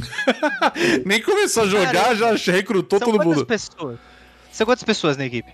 Cara, de verdade, assim, entre prospectos e pessoas que podem entrar, É. deve ser umas 30. É. Nossa, você já no primeiro dia foi botando todo mundo. Você foi recrutando geral. É, não, não, eu saí recrutando, e aí eu. Só que eu saí assim, eu, eu fui muito louco, assim. Eu saí, aí eu via, tipo, um mendigo, um morador de rua. Aí eu falei, puta, esse cara aqui ele tá nas ruas, ele fica sempre tirando a parada. Paba! Chamava Vou ele. recrutar o cara. Aí, é, aí tem, tipo, tem uma menina que eu passei lá que ela é uma mágica de rua. Aí eu falei, essa aqui tem habilidades especiais. Pá! Aí Sou contra mágico. Eu jamais teria recrutado um mágico. Eu sou muito Eu contra recruto- mágico. eu recrutei um soldado, eu sou eu recrutei um soldado da Albion de rua mesmo, o cara que tá lá, que fica lá. E eu contratei um agente picão da Album dentro. Mas como que você contrata assim? Você chega, qualquer pessoa aceita? Não, você chega lá Ele e tem um você- esquema, né? ele tem um. você- primeiro que você precisa achar uma tecnologia que você consegue baixar meio que o. O dia a dia da perfil pessoa. dele, né? É, você pega meio que um dossiê, basicamente, né? E aí É, você faz por exemplo, chantagem? faz. E é, é, Mais ou menos. chantagem, Mais ou ou menos. você faz uns favores. Aí você faz uns favores pro cara, tipo assim, ah, esse cara tá com problema com a agiota. Você vai lá e some com a agiota. Ah. Aí- Some com a agiota. aí- Some com a agiota. aí você chega lá, mas geralmente quando eles somem com a agiota é tipo assim, eles não matam o cara. É tipo assim, eles pegam todos os dados que o cara tinha contra você e libera pras, pras autoridades. Tipo, É, é, é o lance, assim, é, uma coisa porque do... eu tava em dúvida se você chegava e abordava velhinho na rua aí, do tipo, ou, ou, ou Dá, dá. quer droga? não, dá, dá. Ah, balinha. Não, por exemplo, é, eu- É assim, ele chega assim, você tem, cara, você tem cara que já tá puto com essa situação, hein? Por que você não faz alguma coisa? Aí todo mundo, você não tá de sec? Porra, eu tô precisando de ajuda. rola muito isso, é verdade. Isso é uma parada que me incomoda um pouco, porque assim, no começo, assim, eu joguei dublado porque a gente fazendo live, e eu vou tocar num outro assunto depois, que é a, qualidade do jogo em si, tá? Mas em primeira é a questão de como que funciona a mecânica. Eu achei muito legal também esse esquema de que, tipo, você pode meio que recrutar as pessoas pro DeadSec, assim, do jeito que você quiser. E aí o meu jogo vai ser completamente diferente do seu. Isso eu acho muito bacana, né? Só que eu confesso, assim, que eu tive problemas no começo pra você entender como que era... é, como você vai recrutar essas pessoas, assim? O que, que vai servir pra você. Qual que vai ser a vantagem de você recrutar essas pessoas? Isso no começo do jogo ela não fica clara. E só depois que você pega o jogo e fala. Puta, beleza, esse cara vai ser bom porque assim, ele manja, por exemplo, de usar aquele. Que, que eu acho uma das mecânicas mais legais, tá? Que é aquela aranha, que é um drone aranha, e aquilo ajuda pra certas missões que são fantásticas. E outras, assim, vai ajudar se você vai pegar um cara que ele tem um conhecimento de usar certos tipos de armas, Então, né? então, Outros aí- que são bons pra hackear. Então, assim, isso é legal. Você recruta as coisas conforme você achar que é mais interessante. É a sua forma de jogo, entendeu? Tem um ponto aí que eu achei que faltaram camadas. Sim. Porque você vê que tipo, o grande diferencial da pessoa, sei lá, o grande diferencial da pessoa, ele usa um pé de cabra para as brigas.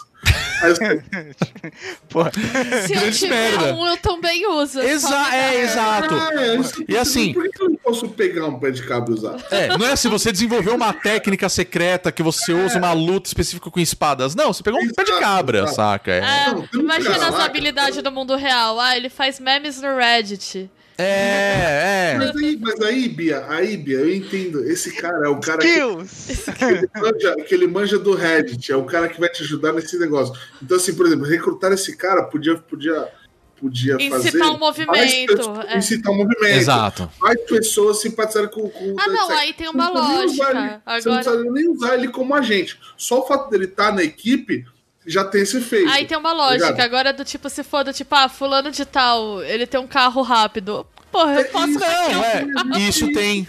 Eu posso roubar qualquer carro. Exato. Qualquer carro. Inclusive, eu peguei um carro que ele é um carro que ele é dirigido sozinho. E, cara, é muito engraçado. Você fica sentado assim mexendo no celular, É. aí o carro.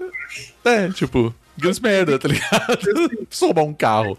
Tem coisas que são muito legais, que é, por exemplo, é, tem uns negócios lá que são celebridade de internet. Você é reconhecido fácil. Então, você tá com o moleque que é celebridade de internet, ele tá andando na rua do lado de alguém, para, eu não acredito que é você. Isso é engraçado, isso é muito legal. É maneiro isso. Sim. Só que assim, eu acho que ainda faltam camadas que podiam ser mais legais, mais bem aproveitadas. Mas eu acho que aí foi o que eu tava comentando com o Pedrinho antes da gente gravar, antes da gente começar É, a a gente conversou sobre isso rapidamente. Uma é a, a primeira vez que esse projeto acontece, era natural de que o negócio não fosse tão Sim, profundo. sim. É, é É. esperado. Eu imagino que se, se for existir mais pra frente um Watch Dogs Legion ou, ou uma próxima uma próxima é, é, Watch Dog Legion 2, assim. não, não, ou então uma outra outra franquia da Meu Assassin's medo é virar um Creed, Assassin's é que assim, Creed, cara. E meu medo é Eu- esse. Assim, a minha Não, impressão eu desse jogo. assim, Eu não joguei o 2 e eu, não- eu joguei um pouquinho do 1, não cheguei a zerar.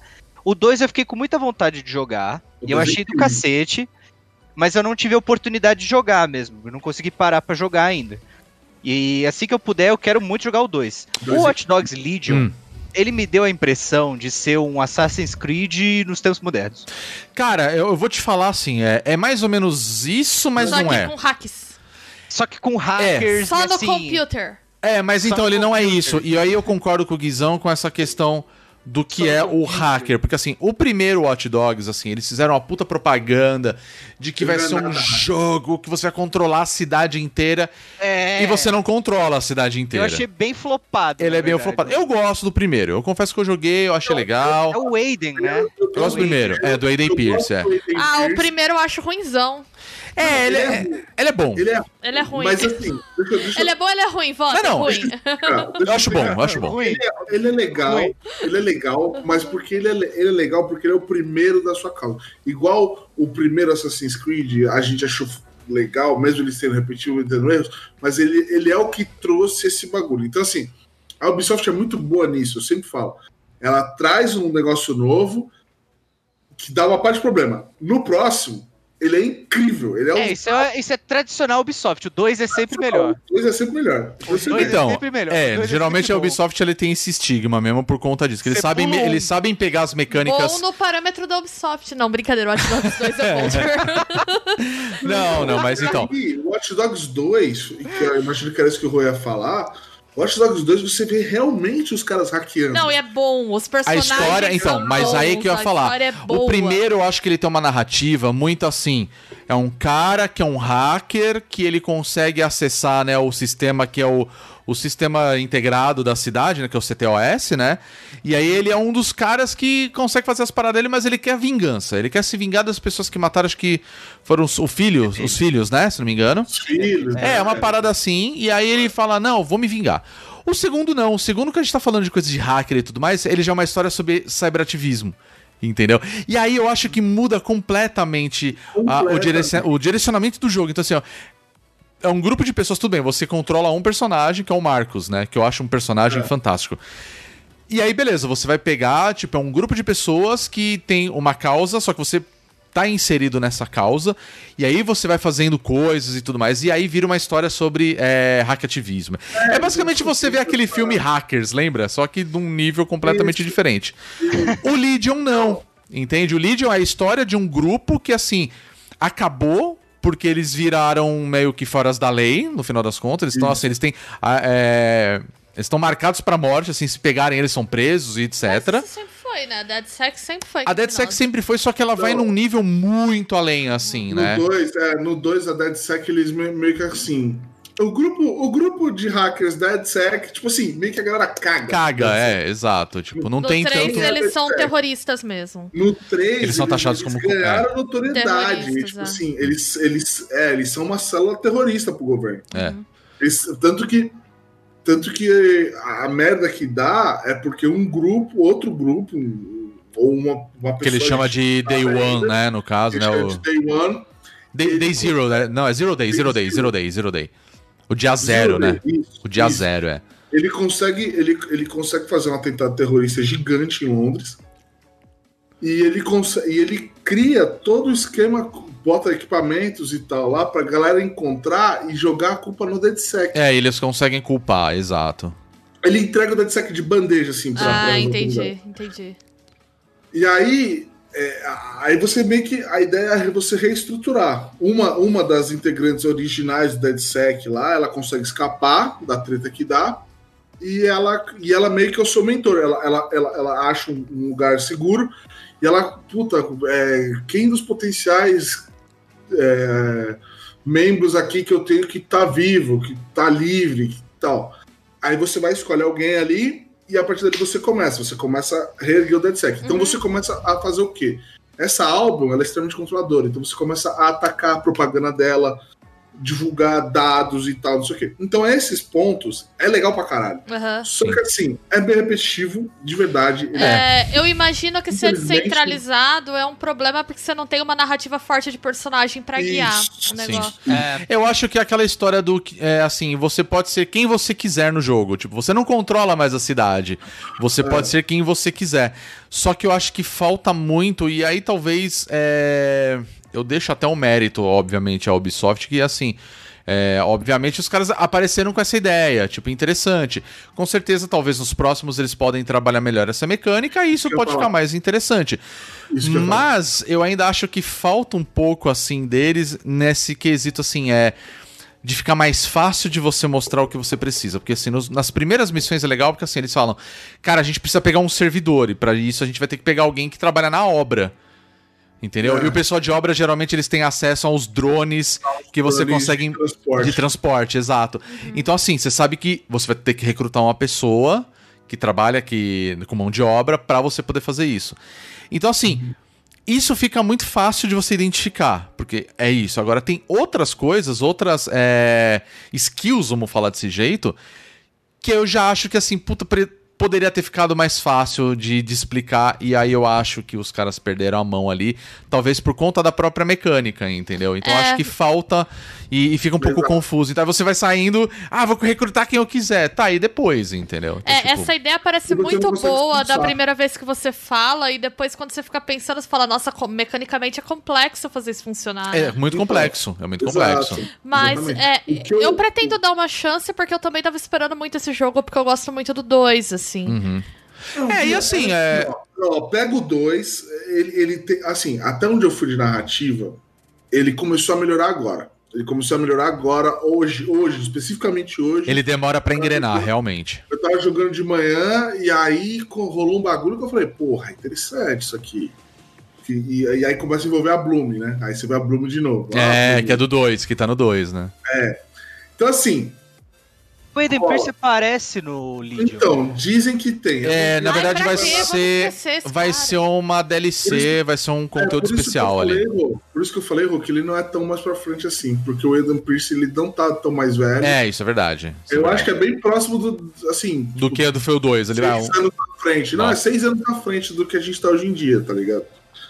O que eu, o É que que tem eu tanta acho, coisa ali de de É, holograma e tudo mais, eu falo não, gente. É, tem uma sabe? aspiração meio futurista, né? É, eles têm- é, na verdade, assim, eu acho que eles tentaram mirar no, no Cyberpunk, sabe? Porque, ai, Cyberpunk, o grande Então, jogo. e tal. uma coisa que eu Saca, sempre gostei então. no Watch Dogs é que ele não é sobre isso, ele é sobre os tempos de hoje, assim. do- É, então, eu acho que isso pra mim é o grande problema, Exato. sabe? Exato. Eu acho que nessa questão, assim, de tentar ser futurista demais. É, ele mostra uma tecnologia muito ameaçadora, que é uma tecnologia corriqueira. E isso que eu adoro no 2. No tipo, o 2 é uma rede social.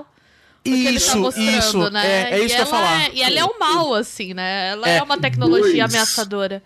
O 2. É que assim, vou, vou, falar, vou falar bem a verdade. O 2 é muito maneiro. Ele é muito foda. Mas ele é composto de, de um grupo lá de pessoas que elas são icônicas. Que É, elas os são personagens legais, são e. Os incríveis. personagens São fodas. São Todos incríveis. os hackers são muito legais no 2. Só que eu entendo o que, que eles quiseram fazer no Legion de tipo assim. Você não, você não sabe a cara de um grupo hacker. Então pode ser realmente Qualquer pessoa. Qualquer pessoa. senhora, um, um, um, né? tipo, um, um- um cadeirante, sabe? Você- você- E tem outra coisa que é legal, que você não precisa ser um expert em tecnologia, né? Eles Exatamente. mostram que tem outras coisas que você pode fazer. Sim. Exatamente. Então, assim, eu entendi a parada. Só que eu acho que, assim, faltou justamente isso. Faltou. é, por exemplo, tem, tem uns caras lá que você chama, que você pode chamar, que são os caras que, que eles têm um clube de boxe clandestino que tá rolando em Sim. Londres. Então tem muita coisa clandestina em Londres rolando justamente por causa dessa pressão da alma. Então você vai lá, aí você acha o cara clandestino. Esse cara clandestino, ele justamente, o foco dele é pra causar discórdia na rua. Uhum. É pra você ver lá, tipo, mano, um policial da Abram prendendo o cara, você vai lá e, mano, entra na porrada com o policial e pernas pra quem te quer. Aí tem o Clan Kelly, que é, que é o, o- o- a grande gangue da cidade lá. Uhum. Eles. que é, um, é o. É o. Como é que chama? O crime organizado da cidade. E aí você descobre umas paradas foda, assim, de tipo tráfico humano, Uhum. então, assim, a, a trama, até agora, ela começou a esquentar. Aí tem um bagulho que eu acho, re- mano, muito legal, que, que não tinha, que você realmente tem medo de perder os personagens nesse aqui. Esse aqui, você, você- eu peguei um personagem Permadeath? permadef.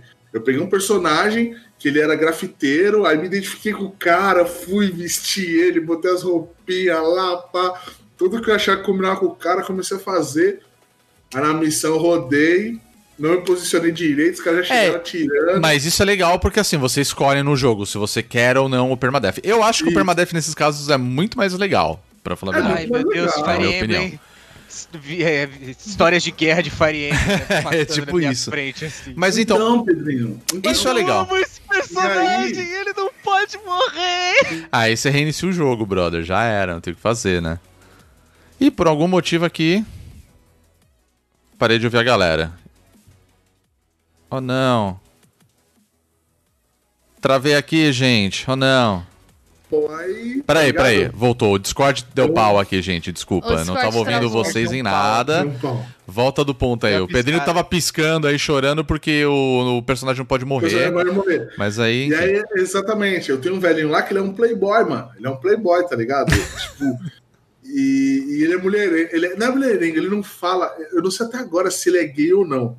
Hum. Porque na hora que você, que você contrata ele, ele fala que os. a- a- tipo assim, as pessoas com quem eu me envolvo estão sendo caçadas e tal, não sei o quê. E, tipo, foi bizarro, foi uma missão super diferente, assim, Uhum. quando, quando eu chamei ele. E ele é meio que. Então ele é putanheiro. Agora, sabe? É um ele- Hugh ele- Hefner da vida, né? Na mansão ele É um Playboy. tiozinho, ele é um tiozinho. Entendi. Ele é meio japonesinho, assim, então eu achei muito louco. Ele é completamente fora dos, do- dos estereótipos, assim, né? E ele, só que assim, a mobilidade dele, ele é super lentinho, assim, a mobilidade dele é uma bosta, ele não, não entra em cover. Então, assim, essa de invadir os- as paradas não é com ele. É, depende muito da missão que você quer. E eu acho que isso que é interessante, você conseguir criar o seu grupo de pessoas e cada um tem habilidades únicas, né, Pra que você possa fazer Isso. certas missões. Eu acho isso muito legal. Uma parada que me incomodou muito, assim, são duas coisas que me incomodou muito no, no Hot Dogs, né? O primeiro é isso que a gente tava falando, né? No primeiro, uma- era, primeiro Hot Dogs é uma história de vingança, né? O segundo é uma história que fala sobre hack ativismo, no sentido de que eles são um grupo hackers que eles têm noção de que é, empresas estão oferecendo tecnologias que podem ser totalmente perigosas para as pessoas, para as cidades, para a sociedade, vamos falar assim, e eles querem lutar contra para evitar que esse, né, esse tipo de coisa aconteçam, né? E no Legion, não. Ele já é uma parada que já foi totalmente escancarada. E aí eu acho que é uma grande crítica à, à forma, assim, tanto na questão de fake news, de como, Isso. como as redes sociais hoje elas são mega importantes hoje dentro de um, de um- de um quesito político, social e etc. E como que, assim, pô, nada, nada, a Albion é uma polícia privatizada, cara. Que os caras agem da forma que eles quiserem, entendeu? E aí eu acho que o, o- é legal, e aí eu vou chegar na minha crítica, que é, nossa, que bacana, né? A gente tá falando aí de um, de um- de um cenário totalmente possível de acontecer Sim. né? Brasil tá aí pra mostrar o quanto que, tipo, redes sociais e um WhatsApp da vida pode trazer danos, né, surreais aí pra nossa sociedade. E não é só no Brasil que isso acontece. Essa, nossa, legal pra caralho. Mas é a porra da, da Ubisoft, tá ligado? Que tem, tipo, pessoas lá dentro que. Caralho, sabe? É, foge completamente desse discurso. Você entende? E aí isso me incomoda bastante, porque os caras estão vendendo uma parada. A gente Isso sabe que não é. Comentar. E que não é, Isso saca? É, e isso gente- me incomoda um pouco, A de gente tipo. sabe que a equipe é complexa, que tem um monte de gente. mas É, e são empresa- várias equipes, vários setores, vários estúdios, vamos falar assim, né? Porque tem a galera de Montreal, tem a galera de Paris, tem agora uma na Índia, né? Que inclusive eles estão trabalhando agora com o, com o Prince of Persia e tudo mais. Então, assim, eu acho que tem certas coisas que, assim, é um discurso muito lindo, muito bonito, saca? E não foi à toa que os caras tomaram na orelha por um tempo aí na, na internet, e eu acho que é uma crítica totalmente válida. É, a Ubisoft como empresa falhou miseravelmente. Eu acho que assim, as pessoas que Foi estão no topo, eu acho que elas causaram, entende? É isso que eu Sim, quero sim. dizer. Sim. Mas essa é uma outra crítica. Agora, a outra crítica que me incomoda muito é o fato de que a Ubisoft ela sempre faz isso, que é ela tenta acompanhar uma tendência e ela faz isso de uma maneira muito errada, que é o seguinte: eu joguei no PC. A gente tem uma nova geração chegando. E cara, os caras eles querem colocar tipo num nível tão alto de qualidade assim, que ele- ele exige uma máquina muito foda pra que você jogue ele perfeitamente, saca? É meio que assim, estamos desenvolvendo esse jogo pro PlayStation 5 o- e pro Xbox Series X, entende? E aí eu acho que os caras eles esquecem todo o resto da galera que tem outras Mas máquinas deu- e tudo mais. Deu problema? Deu muito, muito, cara. É muito bug. E assim, não é à toa que a galera zoa com o bug soft. por causa disso, cara, porque deu muito bug, assim. Streamar foi impossível, eu desisti de streamar. Porque ele pega, assim, a. Eu, eu, eu joguei ele na qualidade, tipo, baixa pra conseguir fazer streaming. E deu assim, tipo, caiu o, o frame rate dele absurdamente. Pra mim rodava ok. Mas assim, é aquele problema que todo mundo teve com Watch Dogs em algum momento. Tipo, o primeiro Watch Dogs os caras chegaram mostrando a qualidade incrível, impressionante e deu pau. Aí chegou o 2, mesma situação. E no Legion, a mesma coisa, sabe? Eu acho que o problema é esse. Eles miram, tipo, o que tá chegando atual e dá muito pau, sabe? Aí toda hora correção. Ah, bom, é só a gente pegar o, o É, Unity, já, né? teve, já teve três alôs de correção. Já. Então, sabe? O- Mas a Ubisoft é famosa por isso. É famosa por É, isso, entende? Nossa, pega o Unity mesmo, pelo amor de Deus, Tem um sabe? pouco Unity de- tá- saiu horroroso. Eles É. sempre lançam o bug com um pouco de jogo, né? E não. É, tem pouco jogo nesse bug, exatamente. Então acho que Mas, é- assim- esse foi o problema pra mim, que a- a- eles tentam trazer uma qualidade muito foda e no final assim ninguém consegue, a- assim uma- a grande maioria não consegue pegar 100% disso, sabe? E eu acho que eles deveriam foda. assim fazer um polimento melhor, talvez, sabe, Pra pra ficar uma coisa bacana. É, eu tenho. Eu tenho. Eu entendi, eu senti. O meu crashou algumas vezes. Ele deu muito foi- crash, foi- cara, muito, o muito meu assim. Uhum. Foi o único problema que ele deu, foi o crashou algumas vezes. E tem outra coisa que eu queria criticar também, que eu acho que você vai concordar comigo. Tem pequenos detalhes que eu acho completamente idiota quando a gente tá falando de uma questão de hacker. Que nem você falou, eu queria uma coisa mais computador, que a galera tá ali piririparará, fazendo aquela coisa. Que é, é- é aquela coisa tipo igual o jogo, o Hacknet, por exemplo, que você tem que ficar Isso. mexendo ali pra conseguir. E não coisa assim, ah, pra você entrar dentro do, do QG. Não, não. Você vai entrar no QG, você tem que fazer aquela parada que vai ficar trocando, tipo, o tracinho tá na lateral, é você que virar pra, pra horizontal. Ele tá na diagonal, tem que virar pra horizontal, porque tem um caminho que vai de ligar. dados, né? Mas sei lá, porra, velho, sério mesmo que vocês vão fazer desse jeito? Ficar Ah, não, procurando assim, no assim, cenário. de novo. assim, De novo, e eu acho, uma, te- eu acho uma é mecânica isso. burra, não faz sentido.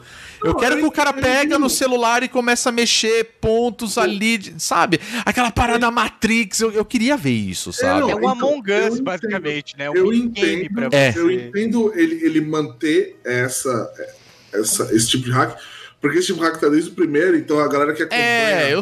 a É. série tá lá. Mas eu acho que eles tinham que trazer, tipo, no- novas paradas. novas Exato, a paradas gente tá falando do sentido- futuro, cara, sabe? Não, e não, e não, mas não novas paradas no sentido assim, ó, por exemplo, é, foi o que eu falei lá. Seria legal você ter um cara que você chama ele, e assim, a única habilidade que ele tem lá, o cara é influente no Reddit, por exemplo. E aí você chamando esse cara, você, a, a popularidade do DeadSec já aumenta. Sim. Você, você não precisa. Você tipo um sistema de precisa- karma, né? Vamos falar assim, é, basicamente, o né? sistema de karma. Inclusive tem nesse jogo. Tem, tá? tem. Tem uma decisão kármica ali que, que eu não sei ainda pra onde vai, mas enfim. É, aí beleza. Aí você tem. Você, você, eu acho que assim, você tinha que poder montar e realmente sentir o impacto dessas pessoas na rua. Uhum. Porque tem um cara que eu, compro, que eu, que eu- que eu comprei, né? Que eu, que eu Você- lá, Aham. que ele. que ele, ele é um moleque que ele. ele ganha desconto nas coisas. Só isso. Só isso. Então eu, fico, eu pego, às vezes eu pego ele pra comprar roupinha, eu pego ele e sai comprando roupinha. e guardo ele de Por que volta. ele ganha desconto? Ele conhece alguém e, as- É, porque ele, é, porque ele é do meio da moda e ele conhece a galera. ah, olha. e aí Então, você mas- recruta um cara pra comprar roupa barata, é isso. Uhum, é. Tá, Nossa, Mas que assim- mecânica incrível. Prioridades. Mas, assim, é só isso que ele tem. E aí o outro que é o a grande diferencial dele é que ele tem um, ele carrega um pé de cabra. Aí tem um personagem que eu tenho lá que ele é muito maneiro, que ele é um cara, um tiozão meio school de bigode, ele tem um, ele tem um moicano jogado pra trás e um bigodão assim. Ele é, ele é muito engraçado. Meio ranzinzão assim, É. é, tipo old punk velho, sabe? Tipo, velho punk. Ah, faz sentido. A gente tá falando de Londres, eu acho isso legal. E ele é, ele, só que ele é o hacker brabo. Aí o hacker, de- o hack dele é o hack que funciona, é o hack viral, que você consegue atacar vários pontos ao mesmo tempo. Aham. Você consegue fazer download do- das paradas de qualquer distância, você não precisa entrar naquele círculo lá. Ele- o, o negócio dele é global. E, e ele tem um hack, ele consegue. Ele tem o, o- ele consegue invadir drone, eu acho. Um negócio assim. Uhum. Beleza. Aí esse cara, eu vi, ele realmente é diferente dos outros. Que aí tem o cara tem um moleque lá que ele consegue. Que ele consegue. Aí tem um moleque que ele tem a habilidade de invasão. Aí eu vi algumas coisas. Só que 90% da galera, tipo, mano, Habilidade de um pé de cabra. é mais do mesmo. É mais do mesmo. Tem uma mina que eu, que que eu, que eu vou lá porque ela, ela é especialista em drone, invadir drone. Tá ligado? Só que assim, Uhum. Você tá precisando Sabe? de drone nas suas missões? É esse é o ponto. né? não, é, então. Isso, é isso Aí- que me incomoda um pouco, sabe? Tipo assim, tem muita coisa lá que é firula. Então, assim, tem, tem, um, tem um cara, um cara que eu chamei que ele é designer UX. E ele tem uma conexão 6G no celular. E aí então ele baixa muito O mais que não faz nenhum sentido pra um cara que trabalha como X, tá ligado? É, sabe? Então, assim, É, eu acho isso meio cagado, eu senti, cara. Eu senti que, assim, foi um tiro novo de uma tecnologia nova pros jogos, mas ela ainda tá no superficial. Entendi. Ela tá muito superficial. É, eu também achei. Tem potencial, achei maneiro, achei que legal que funciona, porque você vai lá, puxa a pessoa, aí a pessoa, ah, é, tem, mano, N perfis. Morador de rua, eu- aí, aí dependendo do morador de rua, ele foi enxotado por causa de droga. Aí, tem, aí ele tem um negócio que chama. Que, aí tem as desvantagens. Que tem morte, não sei o que, ele pode morrer a qualquer momento. Às vezes tá lá no meio da missão, ele. "Ah", e cai morto. Do nada, né? Então, assim, é. Aí tem, os- tem os caras lá que, que ele tem a saúde zoada. Aham. Tipo, geralmente você vê muita desvantagem nos caras que são mais morador de rua ou nos caras que é mais junk. Aí você vê bastante, assim. Entendi. Tipo, esse cara aqui, ele tem a saúde debilitada, então ele demora mais pra se recuperar. Porque o meu velhinho, ele foi hospitalizado. O meu velhinho foi Ah, hospitalizado. porque não o negócio dele não é tretar, mano. Você tem que chegar por trás lá e dar com o taser nos caras. Aí beleza. Uhum. Mas se você for ser a mão com os caras, ele apanha. Ele não É sabe. lógico, não é um, é um senhor de idade, né? Você tem que levar É um senhor de idade. E aí ele foi hospitalizado. Ele não morreu. Ele foi hospitalizado porque ele só apanhou. Tá. Ele foi hospitalizado. Então você fica um tempo sem poder usar ele. Eu imagino que ser preso também. E Uhum. aí tem, tem, por exemplo, eu tenho um cara lá, e isso eu achei muito foda, que é o médico. Aí tinha uma missão que eu precisava invadir um centro hospitalar. e aí você Ah, você é um médico, você consegue entrar. Você entra. Entendi, Tipo, só não pode deixar as pessoas ficarem olhando muito pra você. entendi. Tipo, aquela barra, Creed. aquela barra de. Ai, Assassin's Ah, é, não, e a Ubisoft usa isso em tudo. É Far Cry, Tudo, é, é tudo. Ele é a mecânica da Ubisoft. dele É a É. mecânica deles. É. Tá enchendo lá a barra do cara te ver, ela demora bem mais pra aparecer. Tipo o Hitman, tá ligado? Quando você, Sim, quando você tá sim, fantasiado, sim. que você cobra tatuar e o cara demora mais pra ver, é tipo naquilo. Entendi. Tipo assim, eles tinham potencial. Eu sinto que essa tecnologia tá em 10%, que ela poderia ter sido um bagulho foda, É. que realmente traços de personalidade influenciem de maneiras inteligentes, assim, sabe? É, Eu acho que, eu acho que Não. eles falharam nisso também. Poderia ter uma mecânica melhor de habilidades únicas e habilidades, sei lá. Habilidade única, habilidade especial, sabe? Essas coisas assim, é, de tipo. não, e coisa assim, já que você vai ter um grupo que você pode controlar qualquer pessoa, eu acho que não é, não é qualquer pessoa poder fazer tudo. Então, assim, se você pega, Exato. por exemplo, tem um cara lá que ele é um ex-espião. O cara faz tudo, mano. O cara faz tudo. É só você ter ele no jogo e resolveu, é. Ele invade, ele hackeia, ele picha, ele faz tudo. É, você contratou o James Bond, basicamente, né? Eu, contratei- eu tenho dois James Bond e um matador de aluguel no meu time. Aí, ó. Que beleza. Que beleza. É, eu acho que, assim, é, é- ele tem tudo pra ser um bom jogo. Eu acho que talvez por essa mecânica, assim, é, eu esperava mais. Porque isso pra mim me pareceu muito confuso. E depois que você pega o jeito, cara, qualquer um que você encontrar na rua, você consegue res- é, recrutar. E pronto, acabou. E não, eu queria que fosse uma coisa mais. Eles têm, muito, eles têm muita coisa que é miscelâneas. Miscelâneas tem pra caralho, assim. Sim. Tipo assim, esse cara toca banjo, aí você vai lá nas emoções, ele, fica, ele saca um banjo do lado, aí ele fica tanga lá. É, o escudo do Batman, né? Legal, Tira do que cinto, né? isso pra você usar como, como hacker lá, não serve pra Não serve nada. pra nada, é. Então, o que eu acho que deve fazer? Ou eles restringem, tipo, restringe mesmo. Uhum. Tipo, esse seu personagem, ele é um hacker bom, mas ele não, não serve pra brigar, ele não briga, ele vai apanhar. Legal. Aí se você age, você abre seu com ele, você age de outro jeito. Uhum. Esse cara aqui, ele é um matador de aluguel, mas o hacker dele é uma bosta. Então você ia ser o cara que ia precisar, tipo assim, você vai servir pro cara que ia espetar um pendrive lá, ó, consegui invadir, aí sua vez. Uhum. E aí ele fica segurando a treta enquanto o hack tá comendo. Beleza. É- eu acho que tinha que ser assim, tá ligado? Sim. Ah, pô, tirar a propaganda da álbum. Você tem que achar um artista de rua lá, pichador lá, pra ele ir lá. Ele que faz essas paradas. Uhum. Entendeu? O Essa, combate dele é uma merda, por é, ou, ou ele não hackeia nada mesmo. Ou O ele não hackeia dele, nada, Não vou, é. é, não vou invadir, não vou hackear. Meu bagulho aqui é tipo ação viral de rua. Sim. É isso que eu vou fazer, Sim. protesto. Entendeu? Eu acho que isso que tinha que. É, é, tipo assim.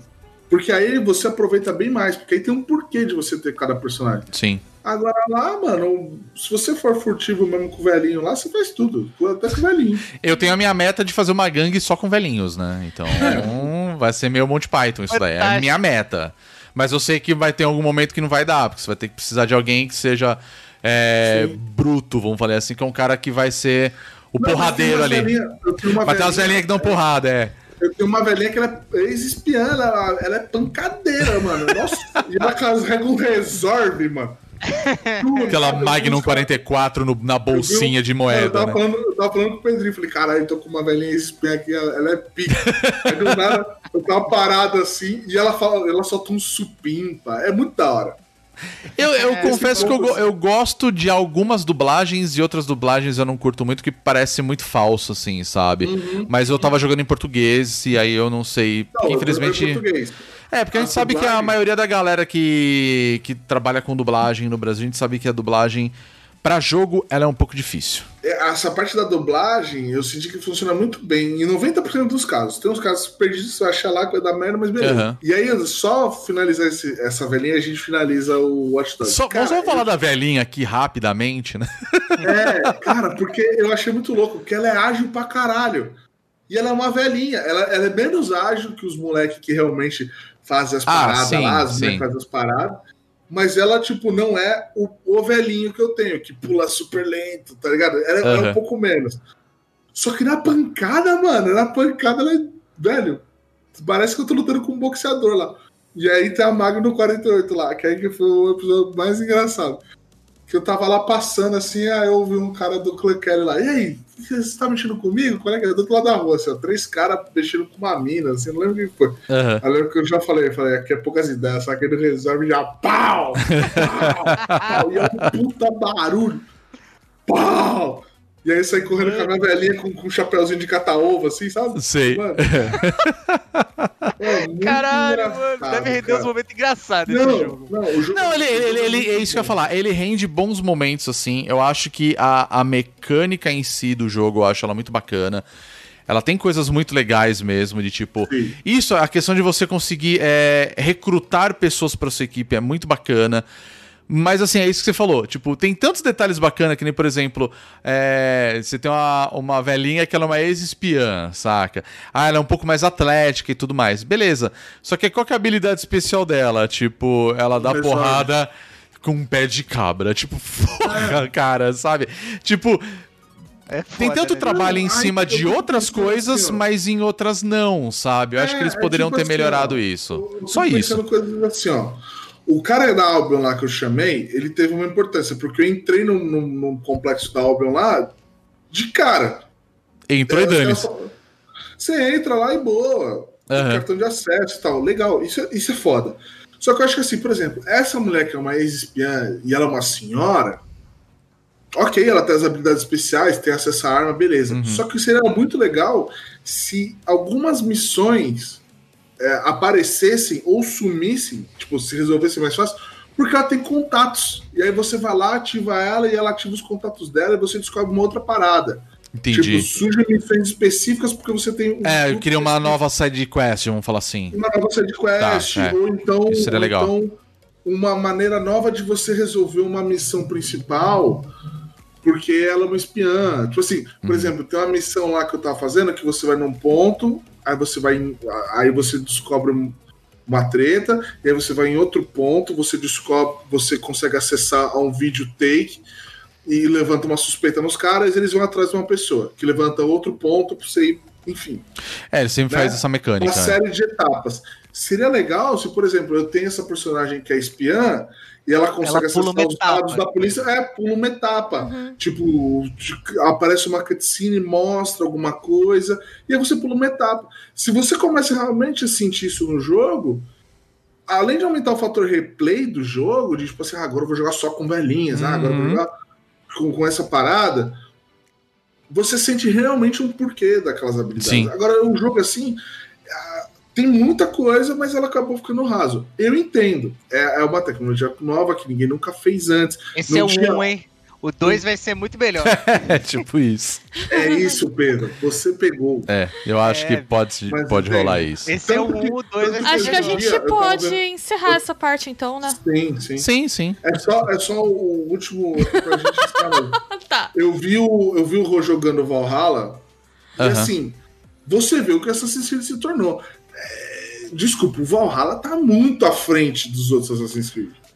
No Sim. termo assim que eu olhei, falei, cara, que imersão, que bagulho foda, que O Odyssey já tá muito da hora. Eu o cheguei a Odyssey já tava o muito É, os mais foda. recentes são muito legais, realmente. Só que o Valhalla, Pedrinho, você olha nos outros assim, ele deu um salto, assim. Eu tava vendo de imersão, é, o Rodrigo andando na cidade, aí tem a tia bêbada, aí você aposta com a tia bêbada. Tipo, é, é um mundo, ele é um mundo vivo, assim, tá ligado? É. E, é- e é, O, e é menos. o Odyssey ele já dá a impressão de ser um. É, isso que eu ia falar. O, o- o Odyssey com o Valhalla, eu acho que ele tá muito pau a pau, assim. Eu acho que ele dá uma boa melhorada do que foi o Origins, que era do Egito, né? E aí essa leva eu achei que ficou bacana, assim. Eu acho que ela não, não é nada incrível. Eu acho que o ponto tá na que- história, mas assim, o. O É, Odyssey e o Valhalla, pra mim, eles estão pau a pau, assim, entendeu? Mas o Valhalla eu achei ele menos genérico. É, Acontecimentos menos genéricos. No Tá. o Assassin's Creed tinha muito acontecimento que era genérico e repetitivo. Sim. Eu senti que no Valhalla tem menos. Então eles estão chegando num ponto foda. É, não, assim, com tá? certeza. Eu acho. Mas enfim, né? eu- E eu, é o que eu vejo pra Watch Dogs. Watch Dogs, é, eu também acho que tem bastante arroz e feijão pra comer aí pra, pra crescer, sabe? Mas eu achei É um jogo- bem bacana. É um jogo, um jogo nota 8 que tinha potencial pra ser um jogo nota 12, É. tá ligado? Eu também acho. Poderia ser muito melhor do que ele, do que ele oferece. Bom, Assassin... pff, Assassin's Creed não, já, já falei Assassin's. Creed não, é outra coisa, né? Assassin's Creed Legion, né? não, Watch Vai Dogs chegar, Legion vai chegar, um dia, uma hora vai chegar, eu também acho. Assassin's Man Legion. É, eu também acho que vai rolar isso daí. Mas Hot Dogs Legion tá disponível pra PC, é, no momento PlayStation 4 e Xbox One. E já, ah, já anunciaram que vai ter a retrocompatibilidade, ou melhor, retrocompatibilidade não. Vai ter a versão adaptada pro PlayStation 5 e pro Series, né? S ou X, como você preferir. Aí se você for um dos novos adopters, né, de consoles da nova geração. Sim. Bom, falamos bastante, né? Temos aí quase duas horas aí de gravação. Duas horas. né? Duas horas. Bastante, duas horas, gente. é bastante Tava- tempo, falamos bastante. Como sempre a gente fala bastante, né? E aí a gente deixa em aberto para o pessoal que está nos assistindo ou nos ouvindo, né? E a gente quer saber o que, que vocês estão jogando, assistindo, quais as, as recomendações que vocês têm para passar pra gente também, pra gente trazer no, no bonus cast futuro aí também, que é sempre bom a gente conhecer coisas novas. Bom, vocês sabem onde encontrar a gente? No site bonusstage.com.br, mas como já é de costume, eu vou pedir para vocês participantes, tá? Sim. falarem quais são as nossas redes sociais. Vou começar com a Bia, falando qual é o nosso Twitter. É Bonus Stage BR. Isso aí. Guizão, a nossa, nossa Twitch para quem estiver ouvindo a gente. Ah, nossa Twitch é Bonus Stage BR também. Muito bem. Lembrando que a gente tá fazendo live praticamente em todos os dias da semana, né? A gente tá fazendo aí em alguns horários alternados. Menino Pedro começou a fazer live também, está aí com a gente na, É aí. no hall aí Chicken de. Police. Fazendo, começou com o Tico Police, um Police. puta jogo legal, fiquei muito curioso de jogar ele, achei muito da hora. Sim, eu achei muito da hora também. Mas enfim, acompanha a gente também na Twitch, então ó, tem horários diferentes. A Bia tá fazendo das nove e meia da noite, né? De segunda-feira, né? O Aka, que hoje não participou, tá fazendo lives de terça, eu de quarta e o Pedro agora de quinta-feira. E sexta-feira, dependendo do- dos dias, a gente acabou fazendo lives. E claro, o Bonus Cast que tá sendo gravado também na Twitch agora aos sábados a partir das 4 horas da tarde. Certo? E aí, Pedro, eu vou pedir pra você falar do nosso Instagram, porque afinal de contas nós também estamos lá, né? Exatamente. Não usamos tanto, mas não estamos lá. usamos tanto, mas estamos lá. É o arroba bonus stage. Isso aí. Então é isso, pessoal. Só pra finalizar, eu queria agradecer a todos vocês que estão sempre acompanhando a gente. O pessoal que tá s- acompanhando a gente também pela Twitch, muito obrigado. E lembrando que se você está acompanhando a gente na Twitch, é, você por um acaso for assinante da Amazon Prime, vocês têm o direito a o sub, né? Vocês podem é, serem inscritos aos canais e ajuda bastante. Além disso, temos também a nossa campanha no apoia.se barra bônus stage a partir de 3 reais, se você gosta do nosso trabalho, gosta do nosso podcast, das nossas lives e quiser ajudar a gente até fazer novos, né, novos conteúdos aqui para vocês. Nós temos as nossas metas, fica o convite e vocês podem ajudar com a quantia que vocês quiserem. Certo, pessoal? É isso. Bia, Guizão e. Pedro, muito obrigado por mais um podcast, mais uma live também, né? E a gente se vê, eu acho que semana que vem nós não teremos, porque é fim de semana de eleição. E aí provavelmente nós estaremos indo para as devidas Estaremos. cidades para fazer, né, a, a ele- participar da eleição. Então na semana que vem não vai ter, mas aí daqui duas semanas a gente tá de volta. Nós somos o Bônus Stage e a gente se vê no próximo Bônus Cast. Um abração pra vocês, um beijo, tchau! É isso. É isso aí.